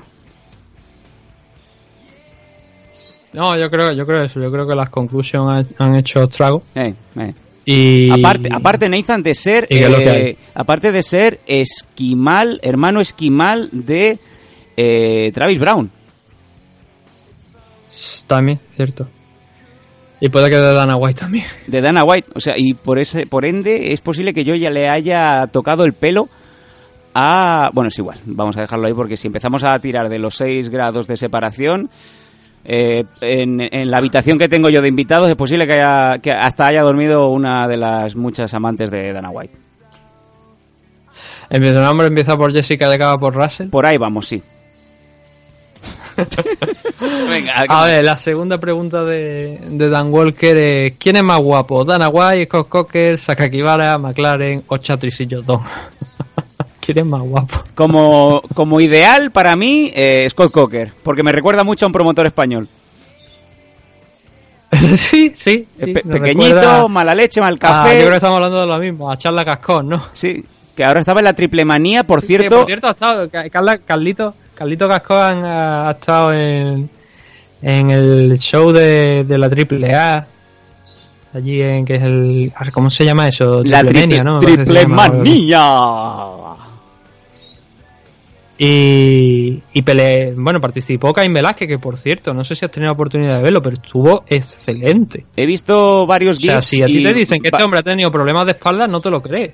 Mm, y que desde mayo estaba practicando sus movimientos en, en el ring de lucha libre. Y oye, que como bien dices, 37 años, problemas crónicos de espalda y, y, pues que hace tres meses no sabía lo que era subirse a un ring de lucha libre. Y oye, que por lo visto lo ha hecho bien, no, lo siguiente, pero además, estilo mexicano, mm, mm, estilo aéreo, estilo técnico, piruetas, huracán ranas, que dices, madre de Dios, qué maravilla. Sí, no, no, sí, yo he, he visto he visto nada más que un, un highlight, no he visto el combate completo. Si podéis, Pero eso, que un poner- luchador de su tamaño, de su peso, con Sí, la sí, espalda mal. que es un pesado. Que ha tenido la espalda mal durante mucho tiempo, que haga el huracán, el huracán rana en nada, en cuestión de cuatro meses o tres meses, es maravilloso. O sea, El- eso hay profesionales que les cuesta. El huracán rana, para, para los que no estén familiarizados, es como tienes a tu rival enfrente, le saltas, eh, como si le saltas a caballito, pero por delante. Entonces, tú mismo propulsas hacia un lado eh, tu cuerpo y el rival pues sale volando. Es, una, es un movimiento conjunto que necesitas de tu rival para que salga y que es muy vistoso, pero que estás acostumbrado a verlos con, con luchadores de, de 70 kilos, no de 120. Sí, y, y además que, claro, no solamente eso, sino que también eh, saltos, o sea, saltos en las cuerdas Sí, sí, sí. para rebotar en las cuerdas, para, para, para- aplicar otro movimiento. Y la verdad es que ya digo, la, la actuación de, de Caín Velázquez es probablemente la mejor que yo he visto de un luchador que haya hecho la transición de, de Pro Wrestling a, de, de MMA a Pro Wrestling en tan poco tiempo, tío. En tan poco tiempo, porque son tres o cuatro meses los que ha estado entrenando. Ha sido espectacular. Que luego a lo mejor lo sacas de eso, son tres o cuatro movimientos, lo sacas de eso y luego ya no se va a hacer nada. Pero Bueno. hacerlo y hacerlo bien y movimientos arriesgados, un aplauso para Caín Velázquez y que ojalá siga también, que no solamente se quede ahí, que, que siga más, porque oye, está visto que el chaval puede, puede hacer cosas, hombre. Como nota hecho, curiosa, como nota curiosa, Ronda Rousey necesitó nueve meses, repito, nueve meses para ensayar un combate de 15 minutos. Cuando debutó en WWE. Y este hombre, pues fíjate. Que si lo llego a saber, lo, una- lo llego a saber, estamos en 2016, lo programo aquí en Barcelona y lo ponemos contra, yo qué sé, contra... Pues contra Vanessa Rico, pero en wrestling. pero bueno, a, a Vanessa le decimos, mira Vanessa, tienes que hacer un golpe en el bañador por detrás, pero que no sea muy fuerte. Vamos, que Caín Velázquez se queda enganchado del dedo de Colón de la hostia que le pega a Vanessa Rico intentando hacer un movimiento de lucha libre. No digo más. Sí, el- a ver, el tema. Verá tú. Eh, ¿Qué iba a decirte? Bueno, todo esto viene porque eh, apareció una foto de Carl- Carlito Casco al lado de, de Caín Velázquez, que yo me creía que Caín Velázquez era más alto, pero es un, un casco y un cuarto. Sí, sí, es muy pequeñito. Yo pensaba también, yo, yo todo lo mido en gascones, Bueno, que es una, es una medida, es una medida estándar que usamos en, en la lucha libre, y me mide un gascón y, y eso, y un 25, o sea, tranquilamente Caín Velázquez, mm, no es que te iba a decir yo le puedo, no, pero tenemos una altura similar. Para mi decepción, ¿eh? Sí, sí. Ah, No, no, hombre, tanto como similar. tanto venga. como similar, yo creo que se asimila más a la mía que a, ti- que a la tuya. Bastante bajito, bastante bajito. A ver, sí. Eh, dice también Dan Walker, he leído que los amigos de Javi o la gente que lo rodean son como una mafia. ¿Es verdad? Eh, mafia, mafia, mafia. Mafia, vale. Que vayas a Kazajstán y que te reciban en un, eh, en un Mercedes C180 del año 89 y que en medio de, de la autovía que va del aeropuerto a la primera ciudad habitada en donde no hay una señora mayor con 40 vacas, paren un momento y se pongan a disparar con el Kalashnikov a, a la, a la vieja y a las vacas, es muy habitual en Kazajstán. Em, Sí, a ver. todo- a todo lo llamamos mafia. Tiene, tiene- Claro, sí. Tiene gente alrededor. No, no, no es que tenga gente alrededor, es que sea. Eh, se le han hecho fotos, ha estado tenido relación con gente que sí que es verdad que pueden actuar como cierta mafia. Es el caso, el caso de, de Kadyrov, por ejemplo, el líder de Chechenia. Eso sí que funciona como una mafia y que Kadyrov el tema de los derechos humanos como es que se lo pasan en algunas ocasiones por el forro los cojones, ¿no? Para que nos entendamos. Entonces sí que es verdad que hay parte de, de algunas de las personas con las que se ha visto Javi que no son eh, trigo limpio. Ahora bien, eso es y te estoy hablando de ese tipo de personas, no de sus amigos más cercanos, que en algunos casos, pues algunos de los amigos cercanos de Javi son peligrosos, los de son gente que no juegan, no toman prisioneros, por decirlo de alguna manera. Yo no bromearía con un Dagestaní si no lo conozco desde hace muchos años y teniendo cuidado. Entonces, son, son gente que han estado durante mucho tiempo en conflicto, ¿no? Y entonces pueden llegar a ser peligrosos según qué método, pero son como una familia, no son realmente una, una mafia ni nada. Como mafia sí hay gente que ha estado eh, en la órbita, como gente como ese, como, este, como el líder de Chechenia, ¿no? Pero hay que entender también una cosa, que tú, siendo el campeón eh, lightweight de UFC, tengas una reunión con el líder no significa que esté de acuerdo con todas las normas que eh, promueve el líder checheno, sino que no te quedan muchas veces más cojones que sentarte en la silla porque si no te buscas un problema. Entonces eso, que muchas veces alrededor suya haya gente que sea mafiosa, que tenga actitudes mafiosas, sí, sí, sí que es verdad que se, que se da, ¿no? Que Javi sea responsable de ello, que Javi se aproveche o le afecte, mm, no, eso ya no, no tanto, la verdad. ¿Qué más? Tenemos otra pregunta, nos quedan todavía unas cuantas preguntillas más, vamos a ir rápido. Eh, después del último evento de One, ¿qué rivales le quedan a Martin Wing? A Martin Wing, el, no hemos comentado el evento de One, pero sí que Martin Wing el otro día, el, el viernes, retuvo el cinturón. Y rivales que le queden, eh, en la división en la que está, ninguno, la verdad. Podría volver a intentar nuevamente lo de ser campeón en tres categorías eh, diferentes, pero es complicado. A últimas veces pues no le fue demasiado bien con ello. Entonces lo que le queda a Martin Wing es o pasar definitivamente a otra división y hacer una escalada, no directamente llegar y disputar el cinturón como ya hizo anteriormente, sino ir escalando poco a poco. O que se refuerce eh, esta gente con alguien de fuera, con algún luchador que vean de fuera que pueda ser interesante para Martin Wing, que esté en el mercado libre. Pero la verdad es que Martin, en su categoría ahora mismo, eh, es el mejor luchador, es uno de los mejores luchadores de One porque lleva, lleva bastante tiempo como campeón, está finalizando sus combates, no está siguiendo muchos problemas, pero claro, eh, reto. Pues, Normalmente se dice que los retos están por arriba, no nunca por debajo, ¿no? Eh, eso sería volver a subir a la división lightweight donde no le fue quizá muy muy eh, muy bien. Creo que no sé si me parece que fue el, cinturón de la división lightweight creo que fue el que no llegó a conquistar me parece de los tres que, que intentó. No ahora no, no lo recuerdo exactamente pero los retos están por encima es donde hay gente como Eddie Álvarez lo que pasa es que las divisiones de peso de de One y esto es importante están como un peso, o sea, ¿cómo no? Literalmente un peso por encima. La lightweight sería hasta 170 libras, desde 155 hasta 170. ¿Puede dar Martin Wing 170 libras, un peso ahí que se quede en eso? Pues no sé, porque claro, eh, si decimos que el peso inferior de, el peso superior de la, de la división lightweight es 170, eso quiere decir que si un luchador corta peso de lightweight a los 170, luego te puede ver a lo mejor una monstru- monstruosidad de luchadores de 200 libras peleando en la división lightweight. Y eso es peligroso también. Desde luego. Entonces hay que elegir muy bien la- las esas cuestiones, ¿no? Ese peso superior creo que resta mucho a algunos luchadores también a la hora de subir. Así que no, ya, en su división yo creo que no le queda a nadie. Todo lo que pueda tener ahora mismo Martin Wing está fuera de, de la compañía, más que dentro. Suponiendo, como te digo, que no suba o baje de peso. Venga, ¿qué más? Otra dice, en el evento de UFC Vancouver volverá Michel Pereira. ¿Qué esperan de su segunda pelea en UFC? Saltos mortales, patadas locas y... eso sí, o sea... a Michel Pereira tuvo... Bueno, yo lo, yo lo conocí en, en Raw UFC, en, en Raw UFC, allí la compañía coreana, fue donde yo, yo conocí a este hombre.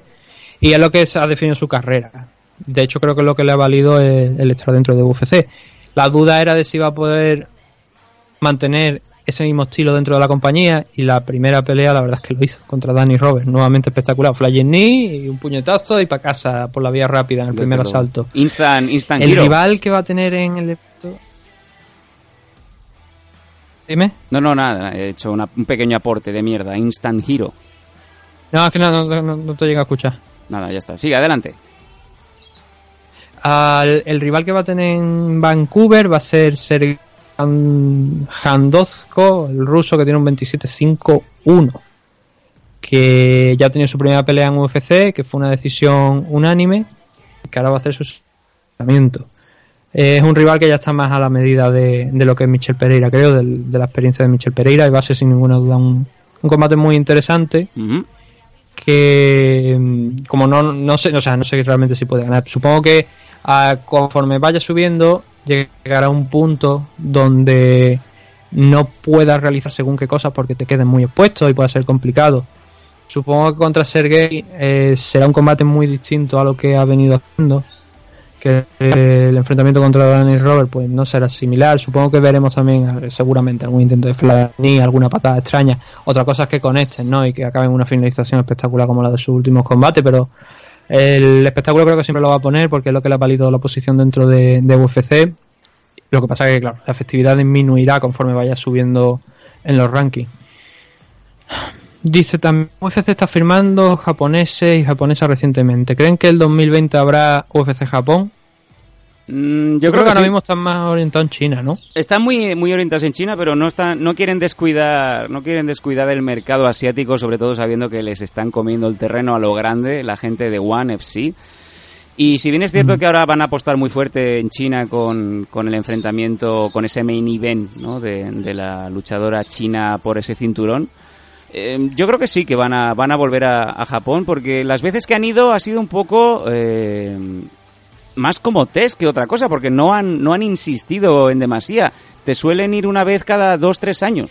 Y yo creo que no quieren des- dejar ese mercado, sobre todo sabiendo lo, expandidos que están ahora mismo y, como bien decía al principio, lo, la, tener que acabar renunciando ¿no? a, mercados tan potentes como son el japonés, en donde pues One FC se puede llevar tranquilamente, eh, así como Rising, todo todo el pastel, ¿no?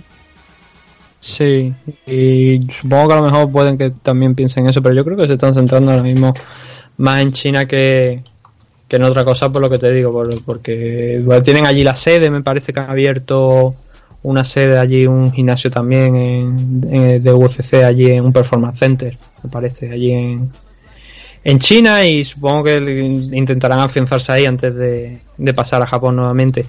Supongo que puede ser que, que, este, que, que Dan, lo diga por, que esta semana Mizuki Nowe anunció que, que va a pelear como realmente un reemplazo en el evento de China, ese precisamente que estamos hablando, de Shenzhen.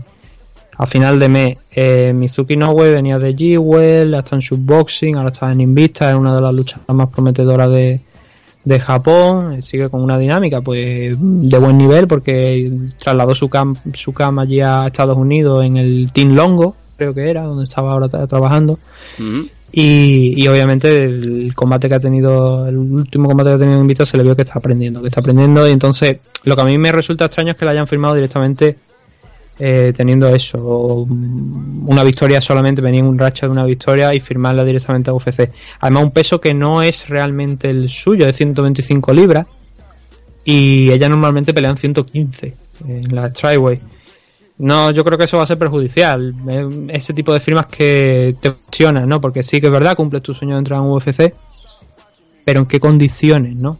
¿En qué condiciones? Y eso es lo que alguien como yo, que ha seguido la carrera de Mizuki Nowe desde que estaba allí en, en Japón, desde prácticamente que debutó en, en G-Well, mm, preocupa que haya podido dar un paso que pueda resultar erróneo, ¿no? Eh, no monetariamente, pero sí para las aspiraciones y para el crescimiento, porque Mizuki sigue siendo muy bastante joven ¿no? ahora mismo. ¿Qué piensan de. Esta es la última. ¿Qué piensan de Dagui Saigid Hussein Ars- Arslanaliev? Que tiene un Vamos nombre harto complicado. Vamos, vamos a dejarlo en Ars- Arslanaliev. Eh, que nos pregunta que si puede ganar a Eddie en la final del torneo de One. Eddie ha pasado a la final del torneo de One, la final del torneo Lightweight con mucho esfuerzo porque eh, Folayan le metió una, una Lesky que directamente lo, lo mandó al suelo, Sí, sí. eh, como si le hubieran cortado la pierna, perdió toda la fuerza totalmente. Y claro, cuando ya parecía que eso la, pues, la, la pelea prácticamente podía acabar ahí, yo creo que incluso si Folayan hubiese seguido castigando la pierna y hubiera permitido que se levantara, seguramente habría tenido más efectividad que lo que realmente pasó, que, que fue que, que, que, que Eddie Álvarez pudo darle la vuelta. Y no solamente es que lo, bueno, en el mismo primer round en el que pasó todo esto y finalizarlo. Y, y entonces ha pasado a la final. Y a, eh, Alan Aliev, el, si miras el registro realmente de luchadores que ha estado aquí enfrentando en One, son bastante interesantes, porque precisamente entre, la- entre las víctimas de, que están en- de Alan que ahora mismo tiene un 8-1 de récord, uno de esos nombres es el de Timofey Nashukin, que es precisamente el luchador que estuvo, o sea, que derrotó a Eddie Álvarez y que ocupó esa posición en la o sea, que tenía esa posición original en las semifinales, pero que perdió pues, por, por el tema de la lesión, ¿no? Además de haber derrotado a, a Eftin y a Amir Khan, que son, sobre todo en el caso de Eftin, Amir Khan no tanto, eh, no el boxeador, porque mucha gente confunde Khan, este Amir Khan con el Khan boxeador. No Ni el tampoco el, el, el postcaster. Es- sí. Y. Y entonces eso, ¿no? Lo que te, es lo que te estoy diciendo. Eftin y. em, este chico, eh, Timo- Timofey Nashukin y Amir Khan. Son tres grandes nombres. Y justamente puede ganar Eddie Álvarez. Porque Eddie Álvarez lo que ha hecho aquí ahora mismo en One ha sido muy irregular. Perdió contra Nashukin, lo noqueó, parecía que no estaba.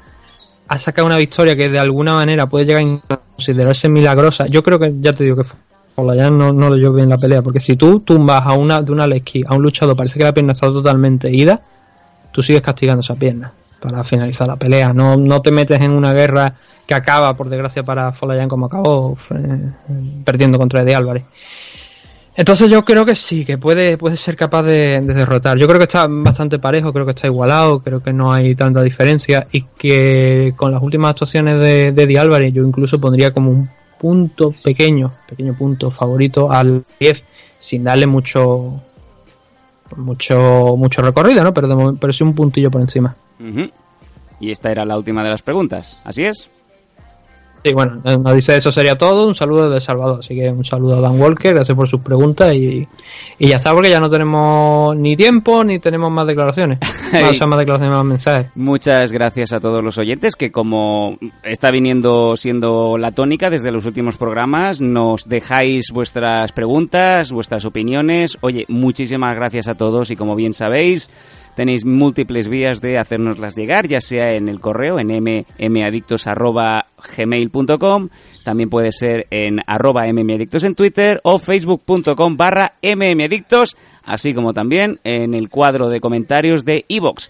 Ahí le dais al botón del bocadillo y nos ponéis a parir o nos decís todo lo bonito y todo lo guapo que somos.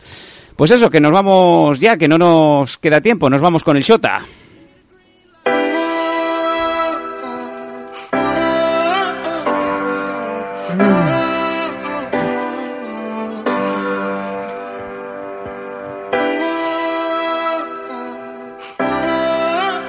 Sonando ya la tonada del Shota, el hermano del Tote. A veces el Tote también es el hermano del Shota, pero bueno, es lo que tiene. Em, Ahí, hermano, no lo sabía. no, Nathan, por favor. No, no, que, que- vamos a ver, que son dos, dos artistas que la verdad es que no los escucho. Bueno, pero bien que abusas, de- no- bien que abusas del pensar en dejarlo del Tote cuando no estoy yo. Sí, eso sí, eso sí, pero quiero decir que fuera de eso, alguna canción he escuchado, pero que no. No lo escucho mucho más. Ellos lo dicen, no que son, son los, que el Shota era hermano de Tote. son los hermanos Díaz de, del hip hop español.